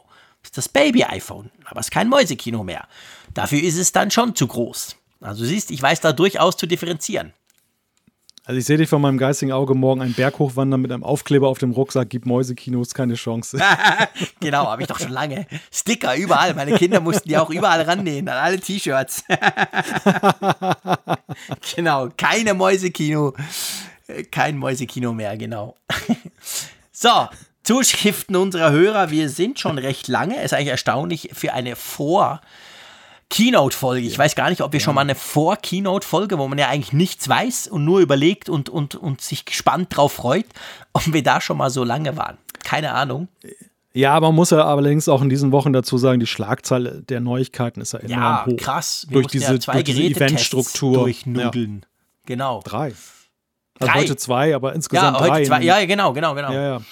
ja das ist schon verrückt. Anstrengende ja. Zeiten dafür für, für Apple-Podcaster. Oh, wir armen, genau. genau. Äh, ganz schrecklich, wirklich. Kollektives Selbstmitleid. genau. Und die, die, die, bei Apple lachen sich wieder tot, denken, ja, da kriegen sie schon mal Testgeräte und dann jammern sie auch ja, noch rum hier öffentlich. Genau, nein, nein, das machen das. wir nicht. Das ist ja geil. Nein. Die geilste Zeit des Jahres. Wir sind glücklich. Da machen wir gerne Nachtschichten. Das freut uns und genau. das freut euch, glaube ich, offensichtlich ja auch, ähm, von dem her alles passt. Gut. Ja, komm, ähm, machen wir noch Feedback. Spring irgendwo rein. Pick eine raus, ich, lieber Malte. Ich spring irgendwo rein. Hm. Ah, Kartenzahlung kommt doch mal gut, oder? Immer, super. Kartenzahlung ist perfekt. Der Ralf hat nämlich geschrieben zum Thema Kartenzahlung ein paar Punkte. Erstens, bei uns zahlen immer noch circa 90 Prozent der Kunden in Bar. Zweitens, also augenscheinlich beschreibt, äh, hat er ein Geschäft oder, oder arbeitet da in einem Geschäft. Äh, zweitens, die Gebühren bei Transaktionen ist vielleicht bei vielen Anbietern nicht sehr hoch, jedoch die Miete des Geräts pro Monat, das ist auch noch ein wichtiger Punkt. Wir hatten ja darüber gesprochen, mhm. wie sich diese Transaktionsgebühr, die seinerzeit ja auch dann exorbitant hoch war, halt dann gesenkt hat, sodass zum Beispiel auch bei kleinen Käufen dann es trotzdem möglich ist, Karte zu zahlen. Aber augenscheinlich wird er bei der Miete noch kassiert. Drittens, deshalb gibt es Anbieter wie zum Beispiel SumUp, bei denen man ein Gerät günstig kauft, aber dafür höhere Transaktionsgebühren hat, was eher für kleinere Geschäfte geeignet ist, aber von der Technik her vielleicht nicht für jeden. Mhm. Viertens, deshalb wird es weiter nicht wird es weiter Nichtbezahlung angeboten werden. Ich weiß nicht, was das jetzt bedeutet. Hm. Fünftens, für Barzahlungen entstehen nur die Kosten für die Einzahlung auf die Bank, die die Bank verlangt. Da die Einzahlung der Inhaber selbst tätig und die Sicherheitskosten entstehen auch keine. Vielleicht in dem ein oder anderen etwas größeren Geschäft ein Tresor. Mhm. Bezogen auf Barzahlung. Ja, genau. Das war ja auch auf den Apfelfunk am Hörer gemünzt. Wir hatten ja der vorletzte Apfelfunk am Hörer, hatten wir ja den ähm, wie hieß er, unser toller Finanzexperte? Sorry, ist schon ein bisschen spät. Der Jochen, genau, der Jochen Sieger. Der hat uns das ja alles so super auseinandergenommen und das war auch jetzt spannend durch den Ralf mal quasi, ich sag's mal ein bisschen so salopp, die andere Seite kennenzulernen. Ähm, ja, also bei uns, ich stelle halt fest, dass wirklich die, die letztendlich die ähm, Bereitschaft, Karten zu zahlen, bei uns viel noch größer geworden ist. Ich glaube, man darf sagen, sie ist generell in der Schweiz wohl größer als in Deutschland ihr liebt, das Bargeld spielt bei euch schon immer noch eine größere Rolle. Bei uns natürlich auch immer noch eine große Rolle, aber ich glaube nicht ganz so groß wie in Deutschland. Und das, was ich spannend finde an dieser, diesem Feedback, das Sum-Up. Ich weiß nicht, kennst du dieses Gerät? Das brauchen bei uns immer, immer mehr. Ja, ja, das ich habe das schon mal gesehen, glaube ich. Das ist so ein kleines Kästchen. Ich habe mir sogar mal eins gekauft, weil die kosten ganz wenig nur. Und das, der, der Witz ist quasi, über Bluetooth tust du das mit deinem Handy connecten und die eigentliche Zahlung, Kreditkarte, Checke hin und her macht eigentlich das Handy. Du musst aber als Kunde nur eigentlich deine Karte mit NFC an dieses Cashle halten und dann hat der andere halt ein Handy damit connect, eine App und so und die, die macht das Ganze. Und das, das Geschäftsmodell ist tatsächlich, wie, wie der Ralf schreibt, das Gerät kostet praktisch nichts. Ich weiß nicht, bei uns gibt es immer wieder Aktionen, 30 Franken oder so aber dann halt irgendwie ein oder zwei Prozent Transaktionsgebühren pro Mal. Und das kommt halt, musst du halt genau rechnen. Also meine Frau hat auch so eine kleine Praxis, wo sie ab und zu was macht und die hat auch so ein Gerät, aber das, das ist nicht so viel. Da sagt sie, hey, okay, meistens zahlen die Leute tatsächlich in, in, in dem Fall bar. Und wenn halt einer will, kann man damit. Aber wenn du natürlich extrem viel Umsatz macht, lohnt sich nicht. Da wird sich wahrscheinlich dann eher lohnen, ein klassisches Kästchen mit höheren Monatsgebühr, Monatsgebühr dann zu mieten, oder? Ja, ja, die, die Kaufpreise, ich gucke hier gerade mal bei SumUp, sind tatsächlich mhm. extrem niedrig. 29 ja, genau. Euro bezahlt ja, genau. die R-Variante. Ja. Und selbst so ein, so ein Mobilfunkterminal, das mhm. eine eigene Verbindung hat, 99 ah, Euro. Ja. Das ist schon, das ist schon krass günstig. Ja, das ist wirklich ja. krass günstig, genau. Aber die, die haben ein anderes Geschäftsmodell. Die wollen eigentlich nicht am, am Kästchen was verdienen, sondern natürlich an deinen Transaktionsgebühren mhm. quasi. Naja, 1,9 Prozent für eine Kreditkartenzahlung. Ja, genau. Das ist natürlich schon. Das ja. ist natürlich dann schon, schon eine Ansage. Aber du, ich meine, letztendlich, ich finde es spannend und darum haben wir das auch rausgepickt, ähm, dass es überhaupt solche Anbieter gibt. Bis vor kurzem oder, oder ja, vor zwei, drei Jahren war das gar nicht möglich. Da hattest du nur die offiziellen, die teuren, die Terminals, das kommt dir einer installieren mit Internet und schieß mich tot, aber eben, du zahlst wirklich für das Terminal pro Monat einen relativ hohen Betrag schon mal. Und heute gibt es halt zum Beispiel solche Anbieter oder je, je nachdem gibt es ja, ich habe ja auch schon gesprochen bei Twint bei uns zum Beispiel, wo es dann wirklich für den Bauern reicht, einfach nur einen QR-Code auszudrucken quasi draußen an die Stalltür zu nageln. Also es gibt halt viele, ich finde, es gibt immer mehr Möglichkeiten, wie man bargeldlos zahlen kann. Und das finde ich eigentlich sehr positiv. Das stimmt. Ist der Malte eingeschlafen? Nein. War natürlich zu befürchten nach zwei Stunden und zehn Minuten, dass der Malte irgendwann einmal wegdämmert. Wenn du nee, nur so ein bargeldlos zahlen, das interessiert dich ja gar nicht, gell? Natürlich, du bist der Apple Pay. Du zahlst ja nur fast nur. No, doch, jetzt darfst du bei deinem Bäcker auch, gell? Jetzt ist quasi, jetzt ja. bist du nur noch bargeldlos unterwegs. Ja, ganz 100% leider noch nicht, weil es gibt tatsächlich ein, zwei Geschäfte, wo es nicht geht oder auch eine Bäckerei, die ich regelmäßig noch besuche, die hat gar kein Kartenterminal, war leider weiterhin. Weil, falls Aber ihr das nicht mitbekommen habt, liebe Hörerinnen und Hörer, der Malte lebt ja eigentlich von Bäckerei zu Bäckerei. Das muss man ja, es gibt ja so ein paar Bäcker, die leben nur vom Malte, das ist der eine Weg. Und der andere ist ja eigentlich, der Malte braucht kein Büro, der Malte braucht kein Homeoffice, weil er zieht eigentlich von Bäckerei zu Bäckerei und kauft dort ein. und das ist mit ein Grund, warum ich so gespannt bin und dich endlich mal besuchen will. Da gehen wir zusammen auf Bäckereitour. Ich freue mich jetzt schon drauf. Überall trinken wir ein Cappuccino und essen irgendwas Leckeres und werden fett dabei. Ach, das wird ein Spaß, wenn dann das blöde C mal weg ist. Ja, du wirst sehen, die kennen mich sogar alle beim Namen dort. Ja, das glaube ich sofort. Was, du wahrscheinlich kennt man dich in ganz Norddeutschland. Das ist da der Journalist, der immer wieder kommt. Der ist geil, der kauft immer den halben Laden leer. so stelle ich mir das ungefähr vor. so irgendwie Umsatzeinbruch bei der Bäckerei. Hey, der Malte hat Ferien. Mist, er kam heute, er, er kam dieses Mal nur dreimal pro Woche vorbei und nicht fünfmal am Tag. naja, so weit geht's dann auch nicht. naja, ich kann mir das einfach vorstellen. Ich finde das cool. Ich, ich mag Bäckereien. Ich, ich, allein, allein das Öffnen der Tür und wenn es dann so lecker riecht, und es ist ja eigentlich bei jeder Bäckerei so, dass es unglaublich lecker riecht, das finde ich großartig. Das, das finde ich schon, da, da, da, da bin ich schon besser gelaunt, grundsätzlich.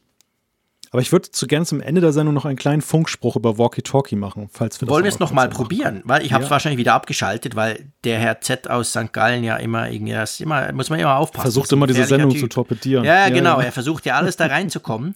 Wir lassen ihn zwar nicht, aber so, also gut, ich schalte das, ich habe das jetzt grundsätzlich angeschaltet, glaube ich. Und zwar ja, ein wichtiger Funk. ist nicht verfügbar. Nee, du bist auch nicht verfügbar, sehe ich hier. Natürlich bin ich Probier's verfügbar. nochmal. Hallo, ihr hört alle, wie ich verfügbar bin, oder? Ich bin super verfügbar. Ja, irgendwas stimmt da nicht. Ja, ich, ich weiß nicht. Das, vielleicht ist die Landesgrenze, der Zollfunk da irgendwie rein. Du weißt ja, Schweiz, Afrika und so, paketmäßig. Das ist ganz komisch. der, weil, BN, der BND hat jetzt da den Draht ja, vielleicht, abgeklemmt. Weil, weil lustig, ich meine, ich teste ja das ab und zu mit dem Raphael. Er ist tatsächlich der Einzige, ja. mit dem ich ab und zu Walkie-Talkie mache. Und da geht's eigentlich immer. Also vielleicht liegt es tatsächlich an meiner Kombi, weißt du, äh, iOS 14.2 Beta 2 drauf, aber WatchOS ist dann nicht die entsprechende Beta. Keine Ahnung, ich weiß es nicht. Aber die Probleme, die wir hier jetzt im Apfelfunk quasi live vor dem Mikrofon hatten mit diesem Walkie-Talkie, die hatte ich also sonst noch nie. Weil du bist nicht verfügbar, Malte. Nee, Und für das du nicht verfügbar bist, höre ich dich recht gut, ehrlich gesagt. Dann muss ich den Funkspruch auf diesem Wege sagen. Schieß los. iPhone bitte kommen. Definitiv. Es ist Zeit, würde ich sagen. iPhone, bitte komm. Es ist Zeit, genau. Und es ist Zeit, dass wir diesen Apfelfunk zum Ende bringen, mein Lieber. Ausgabe 244 war mir eine Ehre, eine große Freude. Falls ihr euch am Anfang gefragt habt, der Frick hat doch gesagt, er sei leicht deprimiert wegen zu wenig Licht, dann hat sich das durch den Apfelfunk, durch dich, lieber Malte, aber auch durch das Wissen, dass ihr da draußen das hört immer wieder so gerne, hat sich das alles verflüchtigt. Ich bin bester Laune, wenn auch ein bisschen müde im Moment gerade, aber das, das lässt sich beheben, das ist kein Problem. Ich wünsche euch da draußen eine tolle Woche. Freut euch all der Gerüchte. Es wird eine tolle Sache am Dienstag, das sage ich einfach mal so. Und vor allem danach nicht vergessen, bei uns auf YouTube vorbeizuschauen beim Apfelfunk. Wir werden da gleich mal drüber quatschen und dann in der Woche gibt es wieder die ganz große, ausführliche Analyse. Ich freue mich drauf, liebe Malte, und sage wie immer Tschüss aus Bern. Das Wunder des Apfelfunks ist ja immer, dass wir uns zwei Stunden lang kabbeln und am Ende ganz glücklich damit sind. Bis zum nächsten Mal. Tschüss von der Nordsee.